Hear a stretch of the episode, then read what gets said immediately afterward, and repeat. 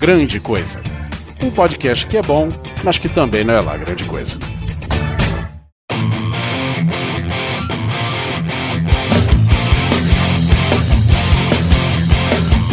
Pra quem já viu, não passa de um imbecil. Não tem ninguém com quem esteja de bem. Não te peço consideração, ou não. Antes havia mais gente ao redor, hoje é cada vez mais só. E toda paciência um dia chega ao fim. Inevitavelmente isso termina assim. Oh, na cara reto que arrebenta o nariz. Essa noite vai dormir feliz. Pé na porta e soco na cara. Muito bem, amiguinhos, sejam bem-vindos para mais um episódio desse podcast Chame Dubas, já que o Alan Polar gosta tanto que eu falo isso, do Grande Coisa. E hoje aqui comigo temos Oliver Pérez. Sou eu. Tá precisando levar uma porrada pra ver se fica esperto. Temos também aqui Thiago Ataíde, Saudações pixeladas, galera. diretamente do Cidade Gamer, certo? Isso aí. Continuando aqui nossa mesa, Guizão. Tu faz direito comigo, senão não enfia a mão na cara, moleque. Então agacha.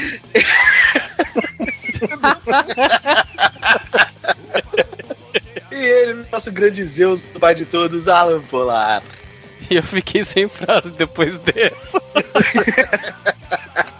E é isso aí, pessoal. Sejam bem-vindos a mais uma grande coisa. Hoje o tema vai ser uma pancada na tua cara, uma grande porrada. Porrada no mundo dos entretenimentos, games, jogos, seriados, filmes, whatever, e etc e tal. Tudo que tiver relacionado a porrada, hoje vai ser uma porrada na tua orelha. Logo depois dos nossos e-mails e recadinhos. É mais do que games, hein? Porque são games e jogos. E se você não fechar agora esse torrent, você vai tomar um tapa na orelha, né?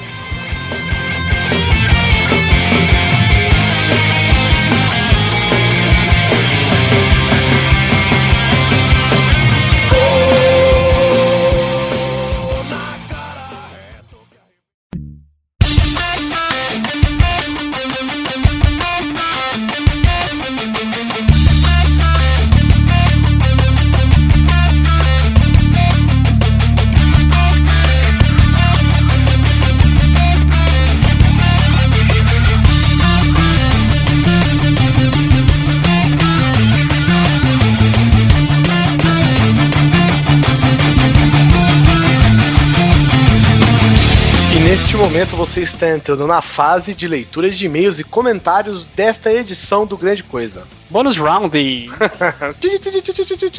Cara, fala bônus round, não tem como. Vem aquela música do, do Mario World, sabe? Que tem que você tá no Yoshi. É muito boa, cara. Pô, mas eu lembro de Super Mario World, não sei porque me vem cheiro de jaca à mente, cara. Jaca? Porque, cara, quando eu comecei a jogar esse jogo, eu jogava na casa da minha avó, que eu jogava no videogame do meu primo. E nesse dia, meu tio chegou lá com uma jaca gigante, cara. Nossa, jaca cheirosa, né? Nem, nem espalha. Cara, impregnou a casa inteira. jaca é foda. O, quando eu jogava The Sims 2, me vinha a música do Ozzy na cabeça, aquele Mama I'm Coming Home, sabe? Puta, sei. Que eu só ouvia essa porra dessa música quando eu tava jogando. Aí toda vez que eu escuto, que eu escuto a música, eu lembro do The Sims 2. Mas bom, não é sobre isso que a gente vai falar, apesar de ser sobre isso que a gente vai falar. Primeiramente, a gente tem um recadinho muito bom pra vocês, ouvintes. Que o pessoal da Joy in Game, eles ouviram o cast de games e falaram, velho, a gente, a gente quer dar um presente pros ouvintes. Então como é que é? Eles vão assim falar, gente, vocês falaram tanto da Steam. vamos dar 20 reais, já que vocês estão falando que 20 reais é muito, vamos dar 20 reais e escolham, escolham lá o que vocês querem fazer com isso. Só que não vai ser de graça, né, Guizão? Não, claro que não. Pô, peraí. Tá achando que aqui é Papai Noel. Tô achando que aqui é Nerdrops, não é Nerdrops. É, no, no more, baby. No more. Vocês vão ter o seguinte: a gente vai sortear aleatoriamente entre as pessoas que comentarem neste episódio que está sendo falado agora. 15, 15, 15. 15, 15, 15, 15. Parece aquele moleque do Call of Duty, Call of Duty, Call of Duty. Exatamente. Então é isso, a gente vai dar uma carteira de 20 reais da Steam para alguma das pessoas que comentarem nesse episódio, episódio 15, 15, 15, 15, 15. Acessem lá Outra coisa, gente, a gente aqui, eu e o Polar, a gente tava conversando, ah, mas a gente é muito bonzinho, parará, vamos dar de presente um Battlefield para algum dos ouvintes. Mas não. Mas não. E vocês sabem por quê? Não é culpa minha, não é culpa do Polar, não é culpa de vocês, não é culpa de ninguém. Não. É culpa de alguém, sim. É culpa da filha da puta da Origin, gente. Electronic Arts, shame on you. Loja de merda, loja de merda. O que, que a gente queria fazer? A gente queria aproveitar que o Battlefield 3 está na promoção, Premium Edition, que tá R$ 59,90. A gente ia comprar essa promoção e doar para vocês. Mas o que, que acontece? Não tem como você comprar e dar de presente na Origin. Entendeu? Essa coisa assim, muita, é muito avançado pra eles ainda. Faz pouco tempo que dão coisas de presente desde, sei lá, da idade da pedra. Mas tudo bem, pra eles é uma coisa nova, eles acham que não vão dar conta. Como a gente não sabe quanto tempo ainda vai durar essa promoção, a gente vai deixar pra uma próxima, tá, gente? Desculpa, a gente tentou. Mas ó, pra não falar que saiu de uma banana, a gente já tá dando aqui pra algum dos ouvintes que comentarem no post 20 conto pra gastar na Steam. Ó, e vou falar, ó, eu, eu tô muito coração aberto, Kizão. Hum. Como eu sou um cara, você sabe que eu fiquei emocionado de falar sobre Deus Ex de uma Revolution. O cara que botar no comentário que pagou pau pra Deus Ex de uma Revolution, eu vou sortear entre eles também um- uma licença. Não, Vou? não, Vou. não faça isso, vocês não merecem. Vou. Tô falando pra você. Bom, então tá aí, ó. Uma licença da Steam do Deus Ex Human Revolution, 20 pila da Join Game. Tá bom, né? Não importa o preço que tiver no dia. Eu vou dar o Deus Ex uma Revolution pra quem comentar que gostou porque ouviu eu falando do jogo. É, que dia que é esse ninguém precisa saber. Tá entendido? Então, do Join Game aí deu 20 reais. Aproveitem, dá pra comprar mais de 90% da Steam por 20 reais. na, na promoção, pelo menos. Exatamente. Então, né, minha gente, não vão perder tempo aí. E eu tô falando, quem colocar nos comentários, fizer a menção ao Deus Ex Human Revolution, vou sortear uma cópia do jogo. É isso aí. Então, vamos para os comentários agora. E os e-mails? O primeiro comentário é do nossa musa, Fábio. Cara, Fábio, você é linda. Você é essa feia que tá do seu lado na foto. o Herbert Oliveira, que parabenizou a gente pelo podcast, conheceu agora, mas já ouviu todos os programas. Só que ele quer que pare de bipar os palavrões. Assim, Herbert, ouça os palavrões, ouça os bips como um- uma piadinha. Porque não sei se você percebeu, o nosso bip é até real, seu palavrão. É. Então dá uma, dá, dá uma conferida no bip de como uma piadinha, você vai achar ele mais divertido de repente. Mas, por exemplo, tem coisa que a gente nunca vai poder parar de bipar, como por exemplo. Também um abraço para o Léo Oliveira, deve ser parente do Ebert, que fez uma- um destaque legal falando sobre o Arkham Siege, em que o Coringa tira sarro do final de Lost, cara. Isso é, é muito metalinguagem, né, cara? Pense nisso. Um abraço também pro Felídio Decitar. Eu não consigo falar essa porra. Pro Felídio. Pro Feliz Desitali para Vinci. Ai, filho da puta. E que ele disse que gostaria. Muitas pessoas aqui comentaram que gostaria de ter mais tempo e um computador melhor, né? Pra poder rodar os jogos. Nós não chegamos lá ainda, galera. Quem sabe o dia. Um abraço para o Fabrício Sete. Por aqui, o Caio César, que já falou que é- passou da idade do peso pra trocar de sexo. É, mas ele vai contratar o advogado dele. Um abraço para o Gustavo Pereira. Pro Bill aposentado. Bill aposentado que, inclusive, olha aqui, gente, ó, siga o exemplo do Bill. Ele ouviu todos os casts, segue a gente no Facebook, segue a gente no Twitter e ainda faz parte do nosso Platoon no Battlefield. Assim como o Luiz Butz, que faz parte do nosso Platoon e entra em contato com a gente através do Facebook. Além do Bio aposentado, também vale uma menção e um abraço ao Marcos Melo Correia. Ah, o Igor Gudima. E um abraço a esse filho da puta criativo que dessa vez adotou seu nick de baiana. Que que é esse cara, né, velho? Muito É louco. sempre o mesmo e-mail, cara. O cara usa e-mail arroba bol. Você imagina como é que ele é criativo. Agora vamos aos e-mails? Vamos aos e-mails. O primeiro e-mail é do Leonardo Heigl. Heigl, não sei. Hale. E aí, coisas, excelente cast, vocês são fodas. O é uma merda e a lambeção de sempre. Caraca, que episódio, esse foi bem chubiruba. Gosto, um abraço, né, pro nosso querido amigo Simão Neto, que vocês sabem, né, ele anda de moto e quando alguém anda de moto, E não usa rodinha. não usa rodinhas, né, dá pra se estatelar, mas tudo bem, ele está bem, tá, ele até ganhou alguns centímetros porque esticou no asfalto, mas ele tá tudo bem, tá, gente? Já já ele volta pro cast também. Ele tá nesse cast, inclusive. Gosto muito de games e gostaria de poder dedicar mais horas ou dias. Tá bom, meses. É, referente a Mass Effect, concordo com a maioria que o final foi deprimente, mas a minha filosofia, conforme a expressão lá fora diz, The Journey is the Goal, é bem legal quando se conclui um game, te dá a sensação de fim de jornada. E por mais que Mass Effect pecou no final, depois de três jogos você não deixa de sentir a mesma coisa. É, isso é verdade. Atualmente, jogo Borderlands 1 e 2 simultaneamente. É foda, sou assim. isso que o cara não tem tempo, né? Tá, tudo bem. Não vamos nem questionar. E para um jogo FPS, realmente ele tem um gráfico pouco costumeiro pro gênero. E quando disseram que parece grafite, desses que fazem nas ruas, não de lapiseira, se é que vocês me entendem, achei que caiu como uma luva. O game é bacana, é exemplo do Glades e o Iron do Portal 2. Acho que o Claptrap também é um robô bem carismático. Inclusive, não lembro se é na abertura ou no trailer do game, tem uma cena dele fazendo a Robo Dancing, que é simplesmente hilário, é um robô fazendo a dança do robô. Pior que é, cara, que você tem que ir na festinha de aniversário dele, coitado. Ele chama todo mundo da cidadezinha, ninguém vai. Aí ele comprou, tipo, 500 pizzazinhas pro pessoal, sabe? Aí ele fala, ah, não, tudo bem, vai, vamos nós dois. Aí ele começa a dançar, de uma hora começa a fazer a dança do robô, assim, velho. Cara, muito bom. franquia Batman, filhos da puta. Como assim 12 reais a franquia inteira? Sou muito fã de consoles, apesar de contar com um PC que atende as expectativas, sou mais fã de consoles. Mas, pelo visto, vou me render às loucuras da Steam. O Rony Pedra me disse que é o Steam. O Steam? É, porque é um serviço, né? A loja fica dentro dele. E Steam também é masculino, né? Vapor. É, ou vapor pra gente, né? É, bom, Se você for na Alemanha, não tem nada a ver. é, isso é verdade. Galera, a cast é muito bom e já deixa a dica pra fazer um de clássico dos games. Tá anotado? Abraços. O próximo e-mail é do Kaique Ricardo Juliano Pereira. E aí, pessoal, fiquei por. O cara tem um sobrenome. Você viu? O resto é tudo nome, velho. E aí, pessoal, fiquei fora por um tempo e quando volto tenho cast de games. Um cast de games, foda praca. Valeu, meu querido. Mas vamos ao que interessa. Battlefield 3, eu preciso de um computador, porra. Precisa mesmo, cara.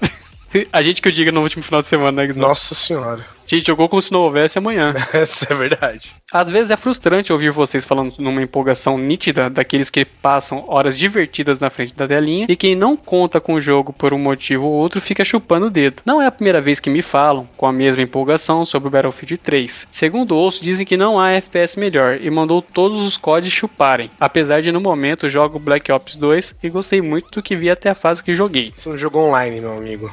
Vou recomendar para os demais Castle Crashers, o pouco que meu PC roda. É um beat'em up medieval com gráficos coloridos e simples, mas com uma jogabilidade extremamente divertida, e outro que é inverso disso, mas com gráficos mais simples ainda, que é o game Noir Limbo, todo side-scrolling feito em tons de cinza e preto, criando uma atmosfera bem sombria. O interessante é que o game é bem dedutivo, já que não se conta com as instruções ou qualquer outra coisa presente em tela, a não ser o personagem e o fundo, sendo esses mais ao nível sem compromisso para jogar sendo ainda bem divertidos. No mais, esse cast matou a pau no nível técnico. Se o cara não é gamer, acabou virando neste cast em diante. Abração, galera. Porra, Tech, obrigado, cara. Nem é a nossa praia, né?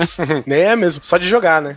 Só. Somos jogadores compulsivos, mas que falar que a gente entende é um pecado, né, cara? Valeu, Kaique. Cara, eu gosto muito de Castle Crash, eu joguei um pouco. E Limbo, eu joguei só um pouquinho, velho. E eu falei assim, nossa, que jogo besta. Um segundo depois eu tava sendo, sei lá, comido por um lobisomem furioso, sabe? Falei, caralho, que loucura de jogo, velho. Eu nunca joguei, mas o pessoal fala muito bem, É um sabe? puta jogo, um puta jogo. E o último e-mail é de Raul Lemos Jr., técnico de TI, 19 anos. Fala pessoal, depois que resolveram fazer um episódio de games, um assunto que gosto muito mesmo, foi obrigado a me manifestar. Sou muito fã, mas muito fã mesmo.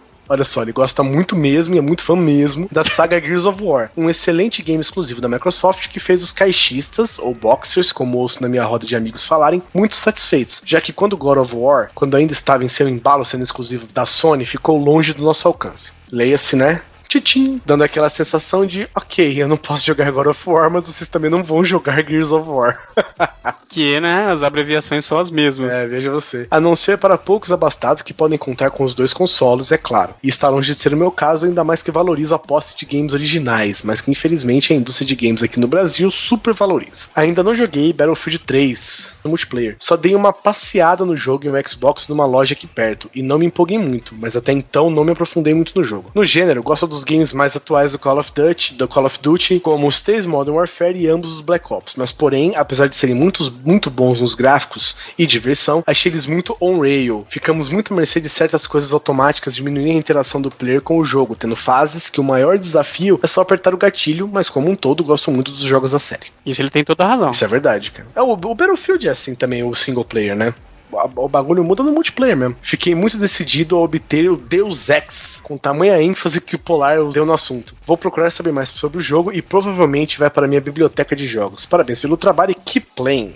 É isso aí, Raul. Um grande abraço pra você. Viu só? Conseguimos não fazer piadinhas com 300. Viu só como é? Como é- Foi difícil, Ah, foi difícil. Tamo, tamo crescendo. o que nós temos agora pra dizer? Eu quero ver o pau comer.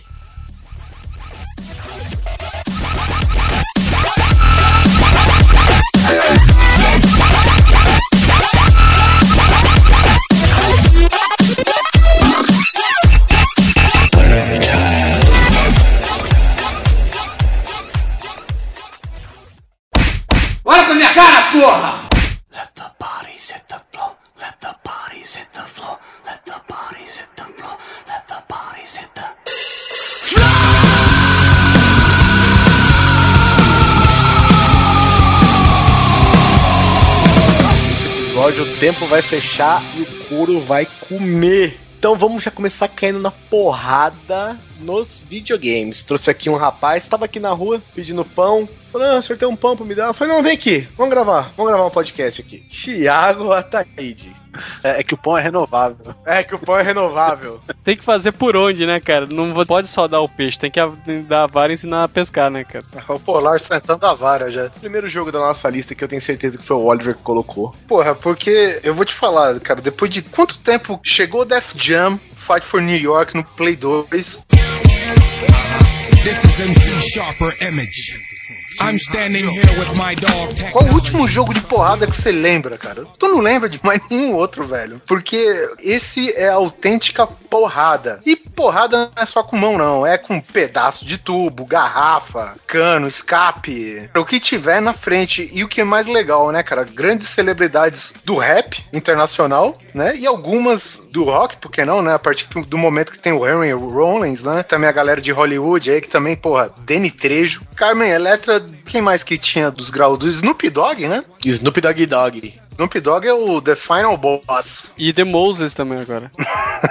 Era muito bom, cara, porque, primeiro, era porrada e você sentia a porrada, assim, você sentia o impacto, pelo menos na hora do jogo, né, cara? E era bem legal também, né, porque, obviamente, como todo jogo influenciado por muitos, tem aquele seu bom e velho golpe especial, né? Depois que você senta não sei quantas porradas consecutivas, tua barrinha enche e você libera lá o seu combo move automático, né? Que no, no caso você podia até personalizar o jogador, né? Pra cada direção que você colocava no analógico, era um movimento diferente, que era bem bacana também. Você podia matar o cara com movimentos de break, você tem noção? Tipo, você era o B-Boy assassino. Por aí, cara. Praticamente um Ranger negro. Cara, eu não joguei esse jogo não, velho. Cara, não, é só colocar no YouTube, cara. Meu, é muito bom, porque é o seguinte, é, você também pode terminar a luta por um KO forçado, digamos assim. Queda do décimo andar, o cara caiu no, me- na linha do metrô. é. Faça parecer um acidente, né? É, exatamente, cara. E, porra, e vale tudo, cara. Você pode jogar seu adversário na parede, sentar a sola do pé na cara. Achei que você fosse sentar a pica na cara.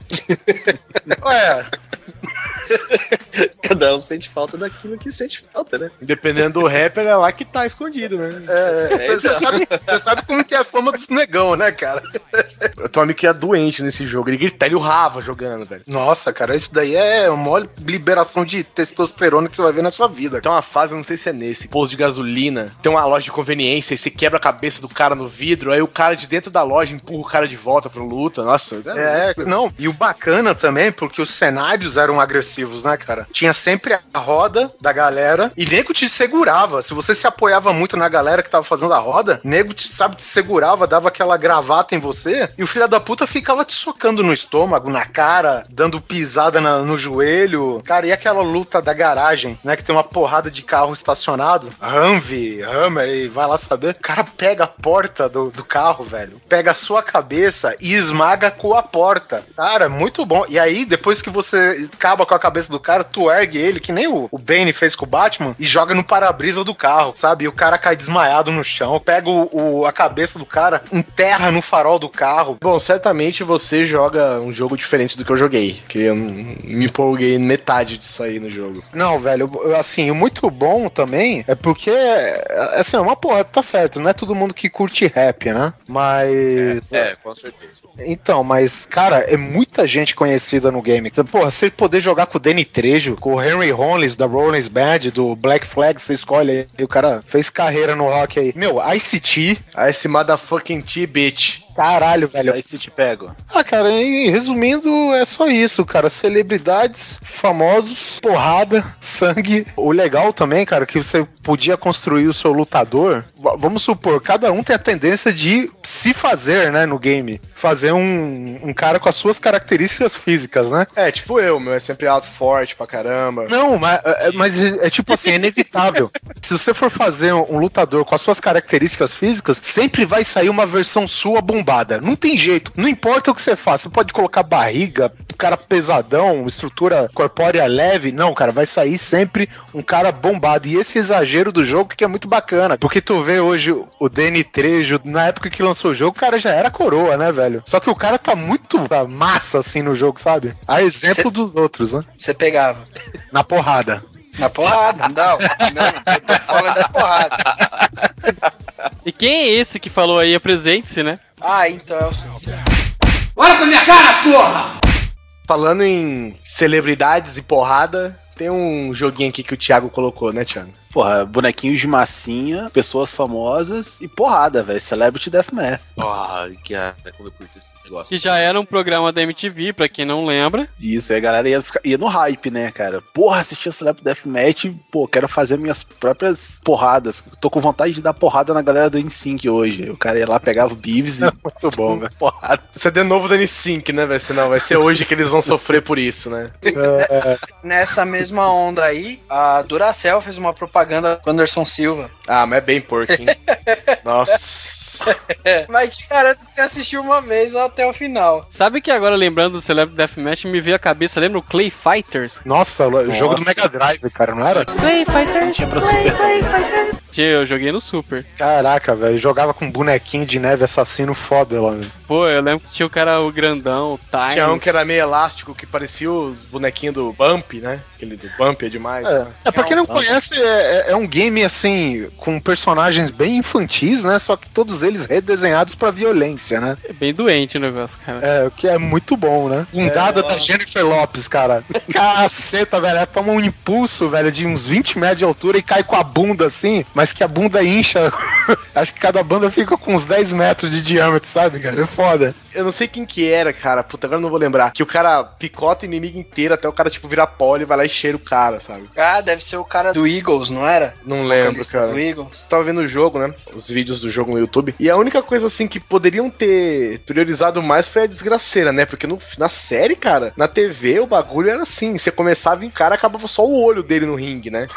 É. Se despedaçando inteiro. E no jogo não tem, né? Tanta violência desse tipo, assim. Você, você puxa o olho do cara, tá? Mas ele acaba sempre. Os dois acabam sempre inteiros, né? Até porque não tem as, as caracter, não tinha ainda as características da massinha, né? Que, É, porra, ah, cara, mas era violento pra caralho. Eu lembro, eu não lembro, acho que era Kid Rock contra o Eminem. Que, pô, o cara arranca as tripas do outro, amarra numa parada pesada, joga tudo fora, sabe?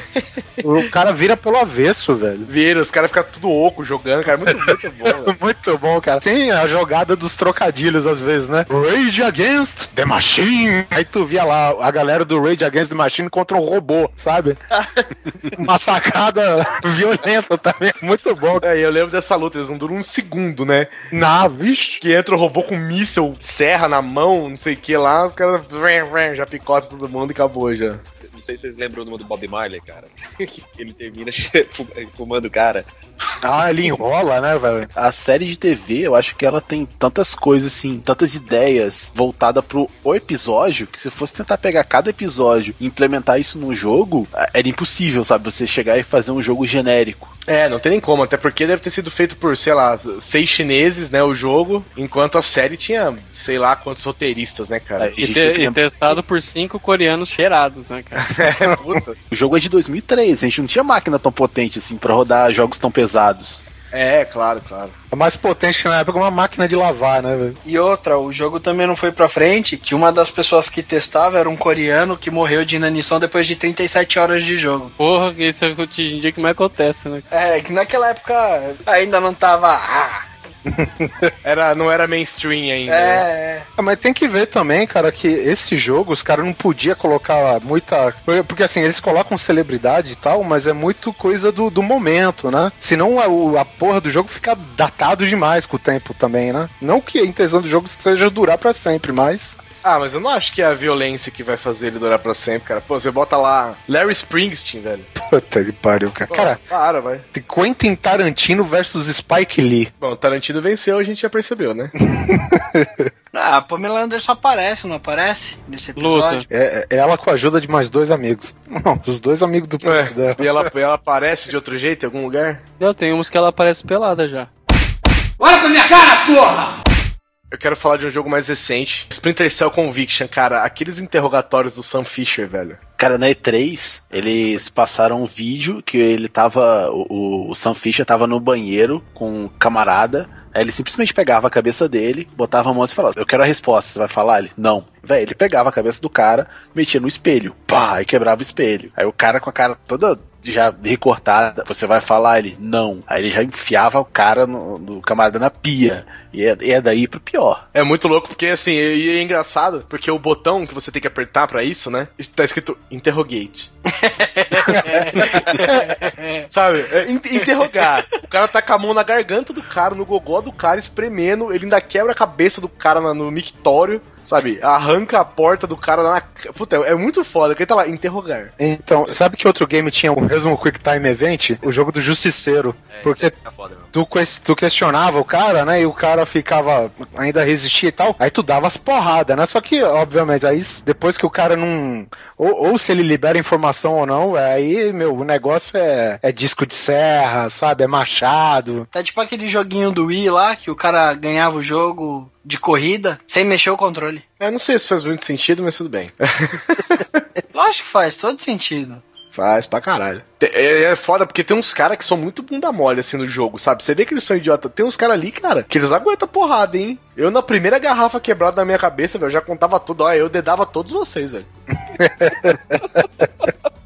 Ah, filho, se me desse um choquito e duas juju, vocês estavam todos fodidos. Cara, e de porrada bonita também, sabe o que eu gosto, cara? Do Batman Arkham City ou Arkham Asylum, velho. O que eu sempre enfatizo no Batman, lá na franquia do, do Arkham inteira, é a transição entre o momento que ele sai de um bandido e vai pegar o outro, sabe? Aquela parte que, que tem aquele. o bate sentido dele, que ele sabe qual o próximo cara, o próximo oponente que vai sentar porrada nele e ele prevê o golpe. É muito né? fluido, né, cara? É, cara, e ele age com um contragolpe foda, e não importa o número de pessoas, não. Isso que é o mais importante. Afinal de contas, ele é o Batman, né? É foda. E outra coisa, eu andei jogando recentemente agora, né? Graças ao nosso amigo Steam. Eu joguei com a mulher gata e a bichinha é boa de porrada também, né, velho? É boa, boa. É bem boa. Ó, o pinheteiro do caralho, Cara, velho. o, o Batman, a parte de porrada dele parece um balé, né, cara? Parece que eles estão tudo sincronizados, lutando ali. Achei legal a palavra balé e porrada na mesma frase, assim, entendeu? Achei legal. É, O que eu mais acho interessante é assim, que uma pessoa que veja o vídeo do gameplay vai achar que aquilo é a coisa mais difícil do mundo de você fazer, né? É. E é super simples, cara. Só aperta o triângulo aí e vai, vai fundo. Você não, tem nem, que- você não tem nem que dar usar o direcional, né? Não, não tem. De repente, se tem um cara do outro lado da tela e tu tá terminando a sua sequência de golpe em um, você aperta, o- no caso aqui do, do Xbox o Y, né? Que é o contra-golpe, velho, ele vai de um canto pro outro já sentando porrada no nego, cara, num, num ritmo frenético, cara. Nem careta faz o filho da puta, né, velho? Também, assim, a parada legal também é que quando tem um, algum vilão grande entre esses bandidos genéricos, né? Tipo aquele palhaço sem o braço, sabe? Que mede, sei lá, 3 metros Ah. de altura. Cara, ele senta a porrada a milhão, né? Você vai colocando uma sequência de golpe e é só só direto, de esquerda a direita. Muito bom, cara. É a porrada simples e pura. Mas o que me surpreende no jogo mais, cara, nem a jogabilidade, que é, assim, é muito, é muito bem feita no meu ver, mas, cara, o Batman do jogo é mutante, né? Que o cara é gigantesco. É. É o, é o Batman do Dark Knight, né? É, da série, né? É, é 4x4, cara. O som das porradas, velho, me surpreende demais, cara. Aquelas porradas secas, sabe? Aquele puf, puf. Cara, que dá pra você sentir, cara. Dá pra você sentir o que, que é um ser humano apanhando do Batman, cara. E que é o rim do cara sendo jogado de um lado pro outro, né, cara? Nossa, cara, eu, cara, é impressionante, cara. Dá pra você sentir assim, olha, se, se fosse eu tomando esse soco, eu já, já tava morto. Aproveitando aí pra falar também que compraram uma caralhada de domínio, né? De Arkham Universe, né? Do Batman. Então provavelmente agora em 2013 já vai ter alguma novidade e mais pancadaria dele. O último Universe que ah, ah, o mercado de games anunciou foi o Mega Man Universe, que ia ser um MMO. Nossa. Achei que ele ia falar do DC Universe. É, tem muita porcaria aí no Universe. É, o Batman Universe é assim, você, você joga com o Batman, mas pra ele ser forte, você tem que pagar um pouco mais. pra porrada dele doer, mais ainda um pouquinho. Ah, isso aí você tá parecendo o jogo da Capcom, né, cara? Olha pra minha cara, porra! Vamos falar sobre o Beat'em Maps, cara? Final Fight, Double Dragon, Combat Tribes e outros Tribes, Streets of É. Você pode pegar todos esses, né? E a gente pode falar todos deles juntos, né? Porque a, a jogabilidade é a mesma, o estilo de porrada é a mesma. Então, só é a mesma, é, eu, eu adorava esses tipos de jogos, assim. Não sei se vocês já jogaram, acho que era Return of Double Dragon. Podia agarrar o cara pela cabeça e fazer um milhão de coisas. Podia dar voadora, podia rodar o cara. Você podia, vocês davam um, um golpe que você saía dando um Pretetachirugen de um lado ao outro da tela, sabe?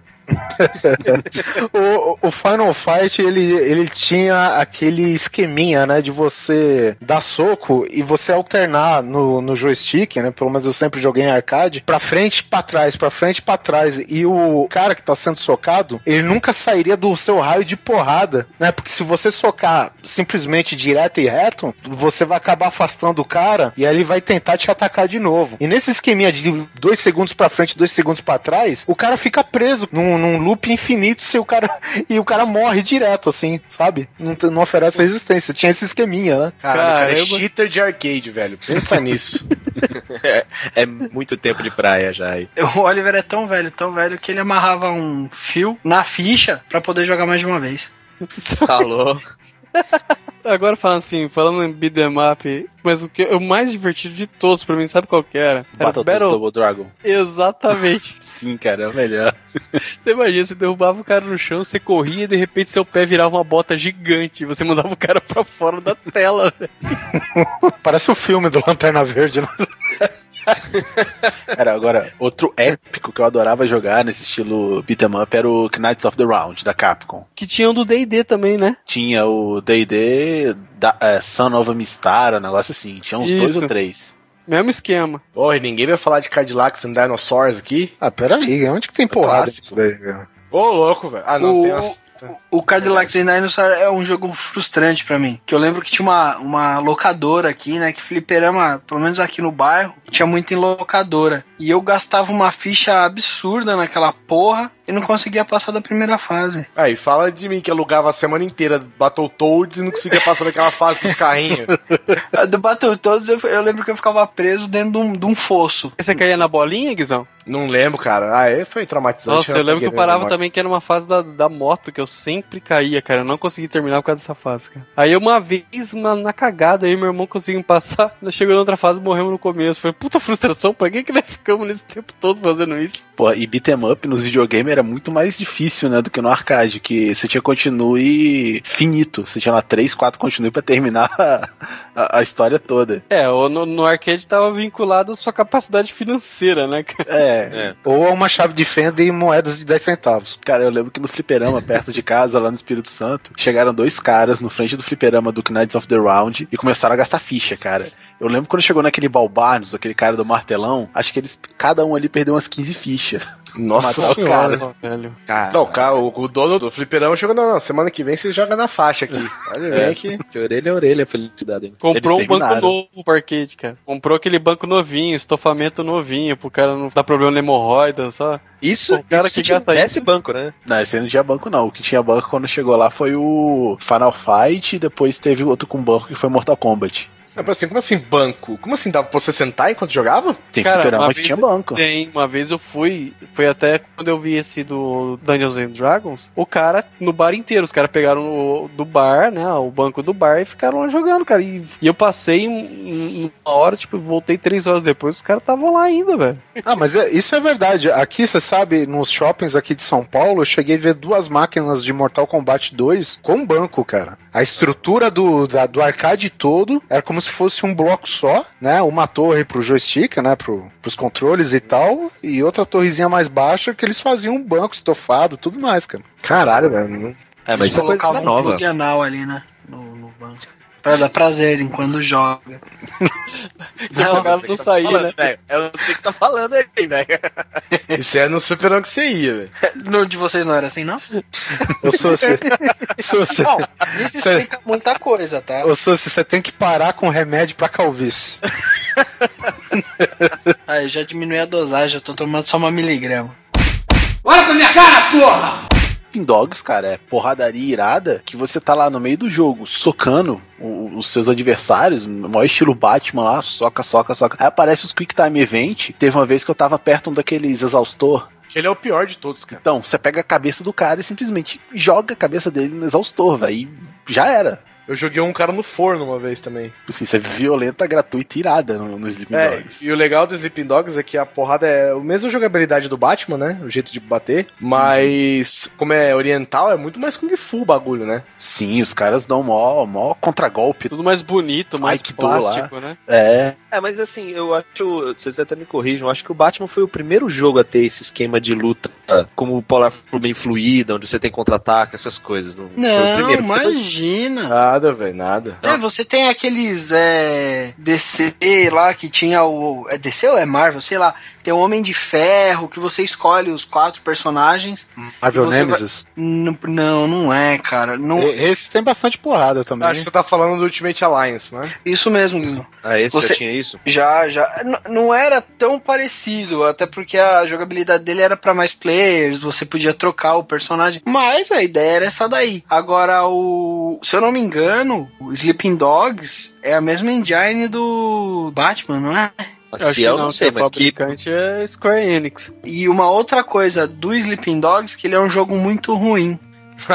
Não é Toda não, vez que Para, você velho. pega o carro, você erra a porra da mão. Ah, mas ah, velho, isso é foda. Isso é, quanto a isso, não tenho, Você vai fazer a eu- curva, toda vez vai errado. Que ia aí? quanto a isso, não tenho o que negar, velho. Porque até se acertar a mão. Porque quando você tá dirigindo há um tempinho, você, você tá ligado. Mas a hora que você tem que tá fugindo dos caras, metendo bala em você, correndo atrás de você com a moto, você entra no carro, velho, você tá na contramão, não tem jeito. A engine é a Luminous. É, a engine- é Unreal. Mas, Ah, mas mas na boa, é, uma, é uma, um copiou do outro, velho. O que, o que eu queria. O meu ponto é, depois daquele Batman, veio muita cópia, muita coisa em cima. Eu acho que o único que não foi cópia, apesar de ser parecido, foi o Assassin's Creed, que conseguiu fazer a mesma coisa, só que de forma diferente. Mas o Assassin's Creed veio antes do Batman, pô. É, então, mas eu prefiro o Assassin's Creed do que o Batman, na minha opinião. Eu acho que o Assassin's Creed copiou antes. Cara, na dúvida, sempre seja o Batman. Tem o Saints Row, cara, que a porrada dele é normal, não é nada demais, assim, é, é parecido É com GTA, né? quiser- é mais GTA se você quiser brigar na porrada, mas tem um negócio que não tem em GTA, não tem Sleep Dogs, não tem em nenhum desses jogos, cara, que é você poder bater no seu inimigo com uma trolha roxa gigante, velho, de borracha. Essa assim não, não tem nada que te tem nada que te humilha mais apanhando do que se apanhar com, uma, com um solo de borracha de um metro. É a famosa surra de pica, né, velho? Cara, é a surra de pica, é literalmente uma É, surra, surra de de pica. pinto mole. Tobele. Sempre vai, e sempre vai ter uma escondida na delegacia. Você toma uma surra de pau mole, velho. Roxo ainda por cima, que é pra te humilhar. Do, Na cara, vai e volta. do tamanho da pica da, da Graciane lá do Belo. E aí, Saints Row acaba aí, né? Boxe do Atari. Esse jogo, puta que pariu, velho. Na época, ele era ruim. Não sei sua opinião hoje. Sua imaginação que não era boa o suficiente. Não, não, cara. A minha imaginação que não tava cheio de álcool o suficiente, né, cara? Porque, ó, os piores jogos do Atari, tá certo que ele tá falando de porrada, mas um é boxe, cara, e acho que o outro que perde fácil pra, pro boxe ainda é o Superman. Tinha futebol também, que era bizarro. Acho que vocês nunca jogaram de esconde-esconde aqui, não, né? Esconde-esconde eu joguei, achava irado. Ah, Nossa, então beleza. também, cara. Sabe um que era bom pra caralho? De matemática. Você jogava no eu nunca PSP. vi isso. Primal Rage era porrada nível primata no Super Nintendo, né? Que tinha até uns mini fatality lá. Ah, é? Puta, já Pô, é um Fatality eu macacão sempre branco. E Isso, cara, era as bestas lutando um contra o outro. A barra de sangue era uma veia que terminava no coração. Aí você ia socando seu inimigo, a barrinha ia diminuindo. Na hora que o cara morria, é que a, a barra de sangue chegava no final e explodia o coração dele. Cara, E tinha, um, tinha um, tipo um dinossauro também, né? É, era tudo primata, tudo monstro gigantesco, assim, pré-histórico lutando. Era pra época, cara, era um jogo violento e Eu super achava- divertido. Eu achava, pra minha opinião, era o Clay Fighter mais desenvolvido, sabe? Era um visual meio estranho, assim, que nem o Clay Fighter era, mas só que eles tinham a, a coragem de meter sangue, trip e tudo, né? Isso, e ainda tinha a parte do Fatality, né? Que você tinha uns, umas finalizações no, no Primal Rage. Eu quero fazer uma pergunta, já que o Thiago tá aqui. O que, que eles fizeram com o Fatality do Mortal Kombat, velho? Boa pergunta. Como é que é? Que antes o Fatality do Mortal Kombat era trás, frente, cima, soco, chute, soco, sabe? A média distância. Agora, velho, você tem um menu que você abre, vai escolhendo. O senhor, o senhor quer fígado defumado? O senhor quer não sei o quê? O senhor quer não sei o que? O Fatality, ele teve uma, sabe, uma época de alta, começou fácil, né, no Mortal Kombat 1, Mortal Kombat 2. Na hora que veio o 3, começou Brutality, no sei lá o que, Ality, no sei lá o que, Ality. Babality, Friendship. É, Não, Babality Friendship foi no 2, se eu não me engano. Mas a partir do 3, o Fatality ficou uma, uma coisa assim tão. uma gama de comandos tão grande e o tempo tão curto que pra você fazer, velho, você precisava ser primo do The Flash. É, você tinha que ser ninja mesmo, eu lembro disso. Aí, aí depois, quando chegou o Mortal Kombat Ultimate e tal, chegou no 4 do de, de PlayStation, aquele mais 3D, voltou a ficar mais, mais tranquilo de fazer. Mas eles não são mais comandos, né? Eles são. Você monta na hora o seu Fatality, né, cara? Fatality à la carte, né, cara? É, eu lembro de um que eu joguei que você. que eu não lembro qual que foi, cara. Eu acho que era aquele que o. que tem o. com o. Como é que chama o rapaz?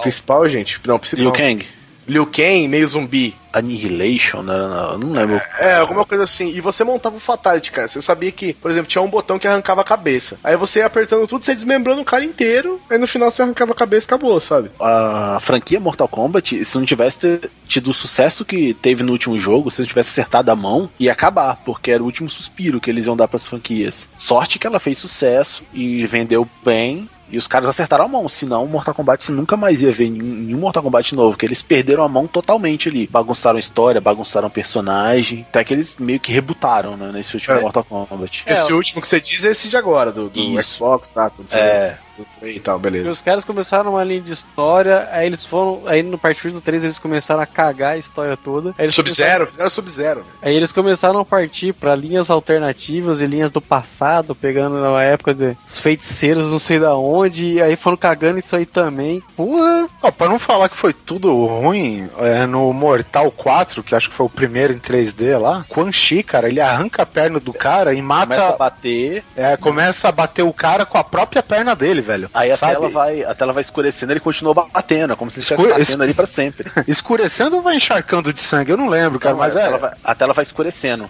Vai fazendo tipo um overlay negro, vai ficando mais forte. O, o- Isso, é isso mesmo, é. Aí você, vai, você continua vendo ele batendo até acabar a fase e voltar pro load. Ele não É. para, ele para. Isso mesmo, cara. Era muito Tinha- violento, cara. Tinha, tinha uma fase também maneira no Mortal 4, tipo um ventilador no fundo. Sim, aí você pegava o cara, rodava, aí jogava ele lá no ventilador, aí ele Caía só- ele, né? É, caía Aí só a um cabeça- eco, né? Não, a, cabeça. dele voava, batia na tela, Exatamente, a cabeça vinha gritando assim, cara. Batia na tela e deixava mancha na tela. Cara, eu tinha, eu tinha o, esse WCW versus MWO do 64, eu tinha ele. Assim, era um jogo que você passava a tarde inteira jogando esse negócio e você ainda tinha um milhão de opções diferentes pra fazer na luta. E era uma porrada. Você pegava cadeira, né, cara? Cadeira, você, puta, você bater cadeira nas costas do cara, jogar. A luta descia do ringue, aí que ficava engraçado, né? Você jogava o cara pra baixo do ringue e ficava lutando lá embaixo mesmo, e era cadeirada, era porrada, era taco de beisebol. E era pro Nintendo 64, cara. Baita de uma qualidade, assim, pra época, inclusive de movimentos, assim, era foda demais esse jogo, cara. E é o primeiro caso, inclusive, que o jogo tem as porradas mais reais que a de verdade, né? Né? É verdade.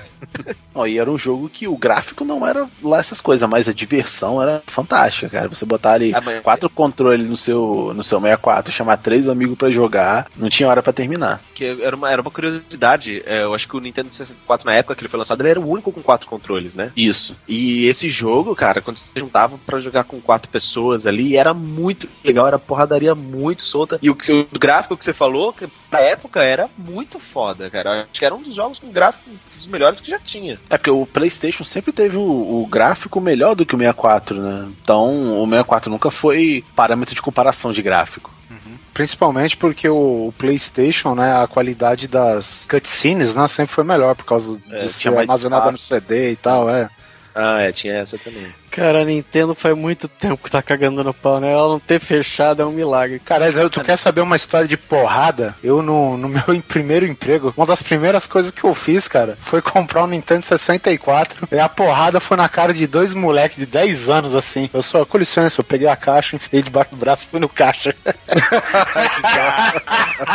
Imagina a cara dos moleques, cara. Puta, é muito bom isso, cara. É bom ser rei, né? Olha pra minha cara, porra!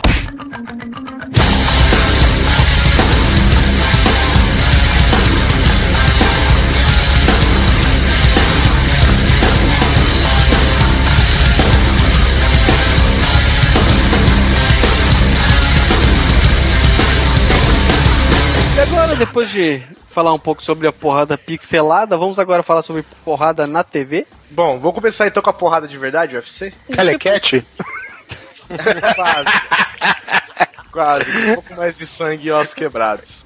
Tava muito daquilo. Não sei, cara, parece que antigamente, principalmente na TV, essa coisa do UFC, ela parecia ser mais empolgante, né? Ô, mas é que antes não tinha era dela. Antes era o Mortal Kombat na vida real, né, cara? O UFC antigamente, quem apanhava, quem perdia morreu, velho, no ringue. Agora já não é mais assim, né? Pô, aquele do Pride era assustador, velho. Não, o Pride valia chute na cara com o cara caído no chão. O nego corria 5 metros, cara, mas dava uma bica na cabeça do outro, era coisa impressionante. Ah, cara, os primeiros o, UFCs, cara, não tem. Não é, hoje não é nem sombra, sabe, do, do que foi antes, cara. Tipo, é, a cena de tu ver um lutador. Que ele cai, aquele lutador, acho que era um havaiano, cara. O cara cai, sei lá, de porrada, de, de exaustão. O cara vai pra cobrança de pênalti com a cabeça dele, velho. Ainda, olha só o bom gosto da televisão americana. Os caras vai fazendo um frame by frame no replay e ainda circula assim na tela o dente do cara voando.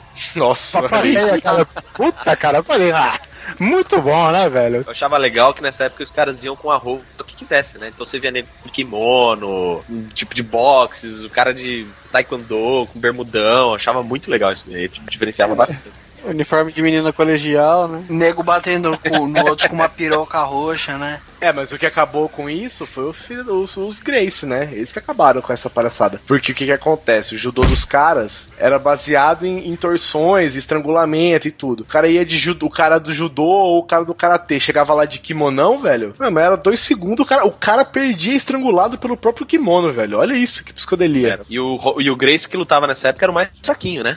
É, é justamente por isso, né? Pra mostrar que o, que o esquema era o- o- a luta dos caras, né? Não o aporte físico nem nada. Aí vem esses loucos de sumô, velho. Já vi cara de sumô, velho. Cara, o, o, Royce Gracie, cara, ele ganhou daquele Dan Severn. Cara devia pesar umas três vezes mais do que ele. Cara, muito absurdo. Ele ganhou por imobilização também, cara.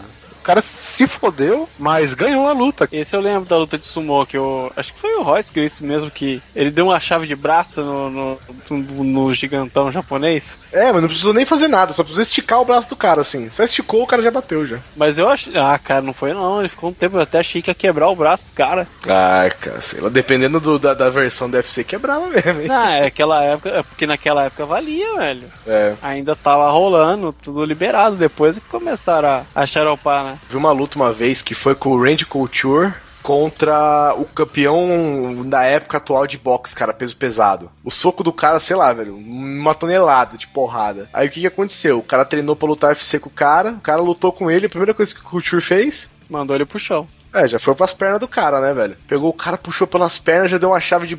Acho que, não sei se. Acho que estrangulou, cara. Deu um estrangulamento no cara e o cara não tá acostumado, porque boxe você não bate no chão, né? Pra pedir arrego ou qualquer coisa assim. O cara não sabia o que fazer, velho.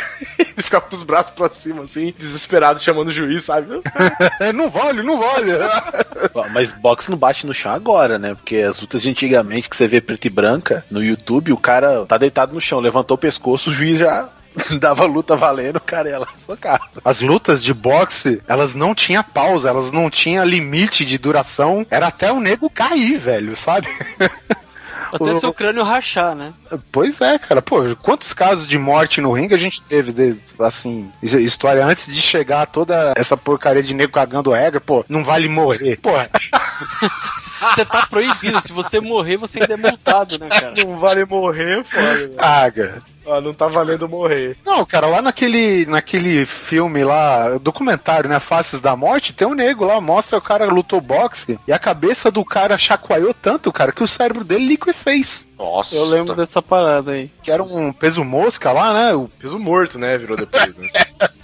peso de papel. Joseph Klimber. Joseph Klimber. Eu quero falar só da luta do Maguila contra o Holyfield, velho. um, dois e pá! Foi exatamente. Quem ganhou? Quem ganhou, Guizão? Ah, quem você acha, velho? Cara, Maguila. cara, você tá Ah, ligado é. quando o O cara. Maguila ganhou, ganhou um hematoma que tá até hoje na cara dele lá.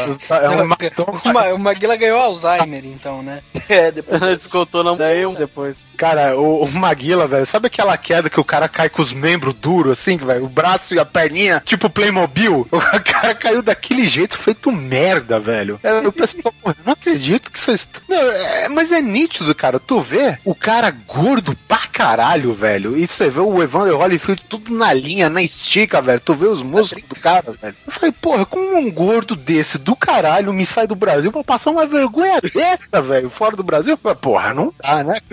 Foi exatamente o que o Simão falou, velho.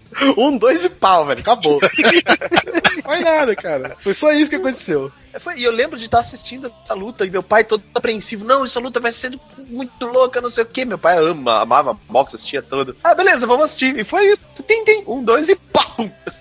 Caiu que nem uma jaca dura, velho. Agora, luta, lutas das mais legais é aquele que o cara toma porrada e ele, assim, vai, vai- inevitavelmente ele vai perder a luta, é claro. Mas aquele cara que aguenta em pé e o cara fica acertando toda e qualquer porrada nele, entendeu? E esse caso, cara, foi do Tommy Morrison, que era a esperança branca do boxe nos anos 80 e 90. É, coitado. É, esse cara, inclusive, ele tá no Rock 5. Ele é o tal do Tommy Gunn, que ele é um pupilo do Rock, aí depois o. Não, é o Tommy Gunn? É, é, porra. É- ele. Para, velho. Sério mesmo, cara. Tá aqui, ó, eu vou passar um link pra vocês. Vejam agora o nocaute mais bonito da história do boxe. Do Ray Mercer, é claro, não do Tommy Morrison. A gente falando de boxe, né, cara? Mike Tyson. Porra, Mike Tyson acho que ele não lutava, ele humilhava nos seus bons momentos, né? No final das contas, perdeu pra uma chave de. É super. é foda. Olha pra minha cara, porra! É, bom, voltando um pouco pro entretenimento, só vou fazer uma menção honrosa aqui, cara. Acho que deve ter até no YouTube aí, cara. Jack Bauer, da série 24 Horas. Tá certo que o couro come nas, oita na- nas oito temporadas em que durou a série, mas, cara, a luta que ele faz, acho que no final da segunda contra os seguranças lá da, da ex-primeira-dama, é um negócio de louco, cara, que ele luta sozinho dentro do estádio e porrada come, bonito, cara. E final da oitava temporada, que foi a, né, a última temporada mesmo, parada foi um pouco mais sanguinolenta, né? Ele precisou de uns acessórios, tipo agitador de, de brasas e coisas do tipo. Mas confiram aí, cara. Muito bom, cara. Acho que momento memorável de porrada na televisão, Jack Bauer, com certeza. Olha pra minha cara, porra! Tem também. Esse já é mais velho. Que é aquele WMAC Masters, velho. Cara, da época de manchete isso aí, era muito Manchete, legal, velho. velho. Manchete, velho. É mistura de W, sei lá, de Vale Luta Livre com Power Rangers, né, velho? É, tinha, tinha os personagens, tinha o Turbo, que era o vilão, tinha o Red Dragon, né? Tinha outro que era um índio, e os caras tinham que passar por provações, né? E no final tinha luta. É, uma luta. Iam invertendo, né? O cara ia primeiro e tinha que lutar contra os capangas. Aí eu marcando ponto pra ele. Eu detonei 16 capangas. Aí o outro ia lá, de- detonei 27. Aí o outro ganhou, então ele começa com mais sangue no, no desafio final, cara. Era- É muito louco, porque os caras tinham uns uniformes muito doidos, velho. Eu lembro que no- na contagem tinha duas barras e tinha os símbolos dos lutadores assim lá em cima, né? Aí quando o, o lutador perdia, o símbolo dele estourava. Isso, é, exatamente. Aí tinha o cara também, a, a- a cinturão de campeão era meio que. É, o campeão ficava que nem Shao Kahn, né? Ele ficava lá do trono assistindo todas as lutas. É, e, tem, e tinha aquele, aquelas insígnias que o cara pegava, assim, ia colocando no. É, você tinha que derrotar todos os. É que nem as insígnias de Pokémon, né? Você derrota todos os seus Era adversários. o mestre, o mestre Pokémon da luta, né? É, quando você completasse o seu cinto, você tinha direito de lutar contra o campeão, né? O, o rei dos lutadores. E se você ganhasse, você seria o novo campeão. Senão você, você perdia todas as suas insígnias e voltava do zero. Tinha um, um dojo de treinamento maluco. Cara, o cara era muito. Esse, cara era muito louco essa série, velho. As arenas também mudavam, né? Tinha arena que era uma jaula, tinha outro que era um, um, um, lá, um, um né? Que tinha um, um fosso no final. Você podia derrubar o cara, o cara perdia. É, até hoje eu me lembro de um que era um cone que girava. Você lembra disso? Tinha uma Cara, plataformazinha e um cone. Ele ia girando e Isso. tinha que lutar. Lutar enquanto subia no cone, velho. Olha que loucura, velho. Ninguém tá lembrado disso aí, não, velho? Quem apresentava, acho que era a filha do Bruce Lee, né? A- Exato. Eu não lembro se é Shannon Lee, eu não gosto Shannon Lee, Shannon Lee. Que eu chamava de Shana Lee. Eu lembro que tinha o cara do- da- das ondas. Ou será que eu tô confundindo? Não, esse é Gormit. Não, não, porra, vocês estão. Ah, tomar no cu, vocês estão. Cara, essa série, cara, eu me lembro muito que eu assisti isso na manchete, velho. A manchete, ela, ela foi um. Assim, eu tenho pena dessa, dessa geração que não assistiu manchete, velho. É, foda. Eu via Bacamarte de chumbinho. Ele cochete. Babar. Pô, Ah, Babar babar, na, babar na manchete, cultura, na cultura, na cultura, cultura. é. Porra, Lion Man, cara. Lion Man, tinha também a. Jiraya. Vila do... Puta, todos esses. A Vila do Malandro. Giban. Nossa, Vila do Tinha Mar. bate-beijo, né? Aí vocês perguntam porque ela não tá mais aqui, né? Pelo que eu fiquei sabendo, era uma, uma zona com o dinheiro da emissora, né, cara? Culpa da Débora Bloch. Uma zona, uma zona porque dava tudo pro Miele, né? Lá sim era uma zona, né, cara? Mas era uma zona com estilo, né? Olha pra minha cara, porra! Não tem como falar do clássico da porradaria japonesa, né, cara? Savamur. Ai, meu Deus, acho que isso daí, não sei lá se é da época de vocês, é? Vocês É o? Demolidor. É, Savamur, Demolidor. Demolidor. Muito bom, cara. Era o rock asiático, né, velho?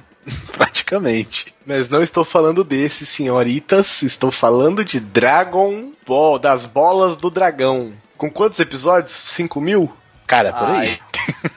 Eu acho que só o Dragon Ball Z tem perto de 300 episódios.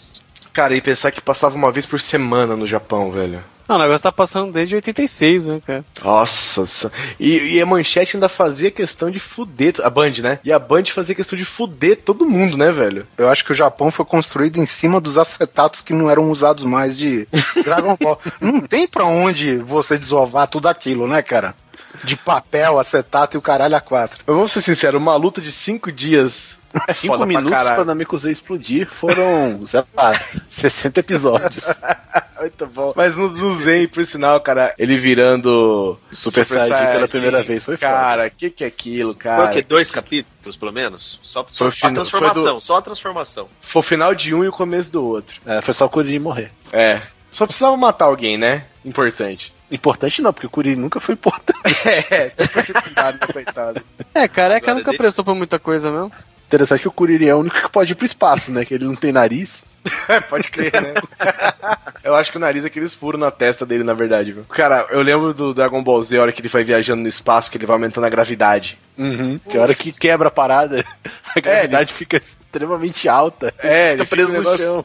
Surreal, assim. Ele vai treinando, treinando, treinando. Aí os caras estão apanhando de um dos, dos Saiyajins lá. Aí na Mekuzei, cara. Tá apanhando, apanhando que nem o cão, velho. Aí chega o Goku, dá um soco na boca. Eu acho legal dessa cena, porque é, são cenas que se repetem nele, no Mr. Satan, entre outros caras, assim. O, Goku chega, dá um soco na boca do cara, velho. Aí vai em câmera lenta, assim. Uau, o soco chegando na bochecha. Você vê a cara do cara se desfazendo, assim. Cara, Muito foda. E no Dragon Ball tem isso. O Sr. Satan tem também, que ele pede pra. É, é pro quem? Pro. Pro Gohan? Pede, ele pede pra alguma das crianças dar um soco na cara dele, tipo. É pro, Ah, é pro Goten, eu acho. No É, final pro do, Goten, no final do- da saga Z. Gohan ele tá não é tendo- arroz grudado? é, é o nome do filho dele. É, aí ele pede pro. Go- Goten ou Trunks, é um dos dois. Ah, É. menino, vem cá, dá um soquinho aqui da minha cara.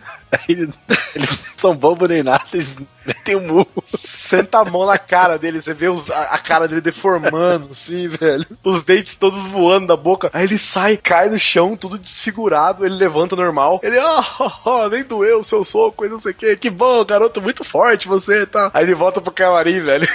Mostra ele com a mão na boca, berrando. Ah, meu Deus, eu vou morrer! Eu vou morrer, pelo amor de Deus. Cara, muito bom, velho. Cara, muito bom. e o interessante do Dragon Ball é que o, o único, acho que, ser humano que não morre em toda a saga é o Mr. Satan. É, e ele salva o mundo todas as vezes também, né? É, ele é teleportado pro planeta do Senhor Kaiô, ele fica dentro do, do Buu, ele sempre dá um jeito de não ser afetado pelo que tá acontecendo no mundo todo, cara. E é engraçado, né? Porque naquele jogo Budokai do Dragon Ball, todas, toda vez que você joga o Sr. Satan, todos os, os golpes especiais do Sr. Satan ele apanhando, tá ligado? tipo assim, o cara vai dar um soco na boca do Sr. Satan, o. sei lá, ele vira de costas pra ser. Pra, porque ele tem um jetpack, né? Porque ele não voa. Aí o cara vai dar um soco nele, ele vira de costas, o cara soca o jetpack, por exemplo, aí ele explode e o cara cai. Ou, por exemplo, ele tenta voar, ele perde e cai em cima do cara. Ele sempre tá apanhando, assim, né? no- Nos golpes especiais dele. Uma coisa que me chama atenção, que é- acho que é do Z, era uma luta do, do Goku com o Vegeta, quando ele tá. é, do- o quando o Vegeta Majin. tá dominado pelo Majin Buu. É uma das lutas, eu acho que se não for a, a, a luta que eu achei mais foda, assim, das sagas inteiras, não só porque, ah, foi o Goku, a, a forma como foi desenhado, sabe? Parece que ele tem mais frames por segundo, você vê a movimentação mesmo deles. Eles perderam um bom tempo pra fazer essa luta, é um episódio inteiro, só de porradaria desses dois. Pra mim, é uma das, das lutas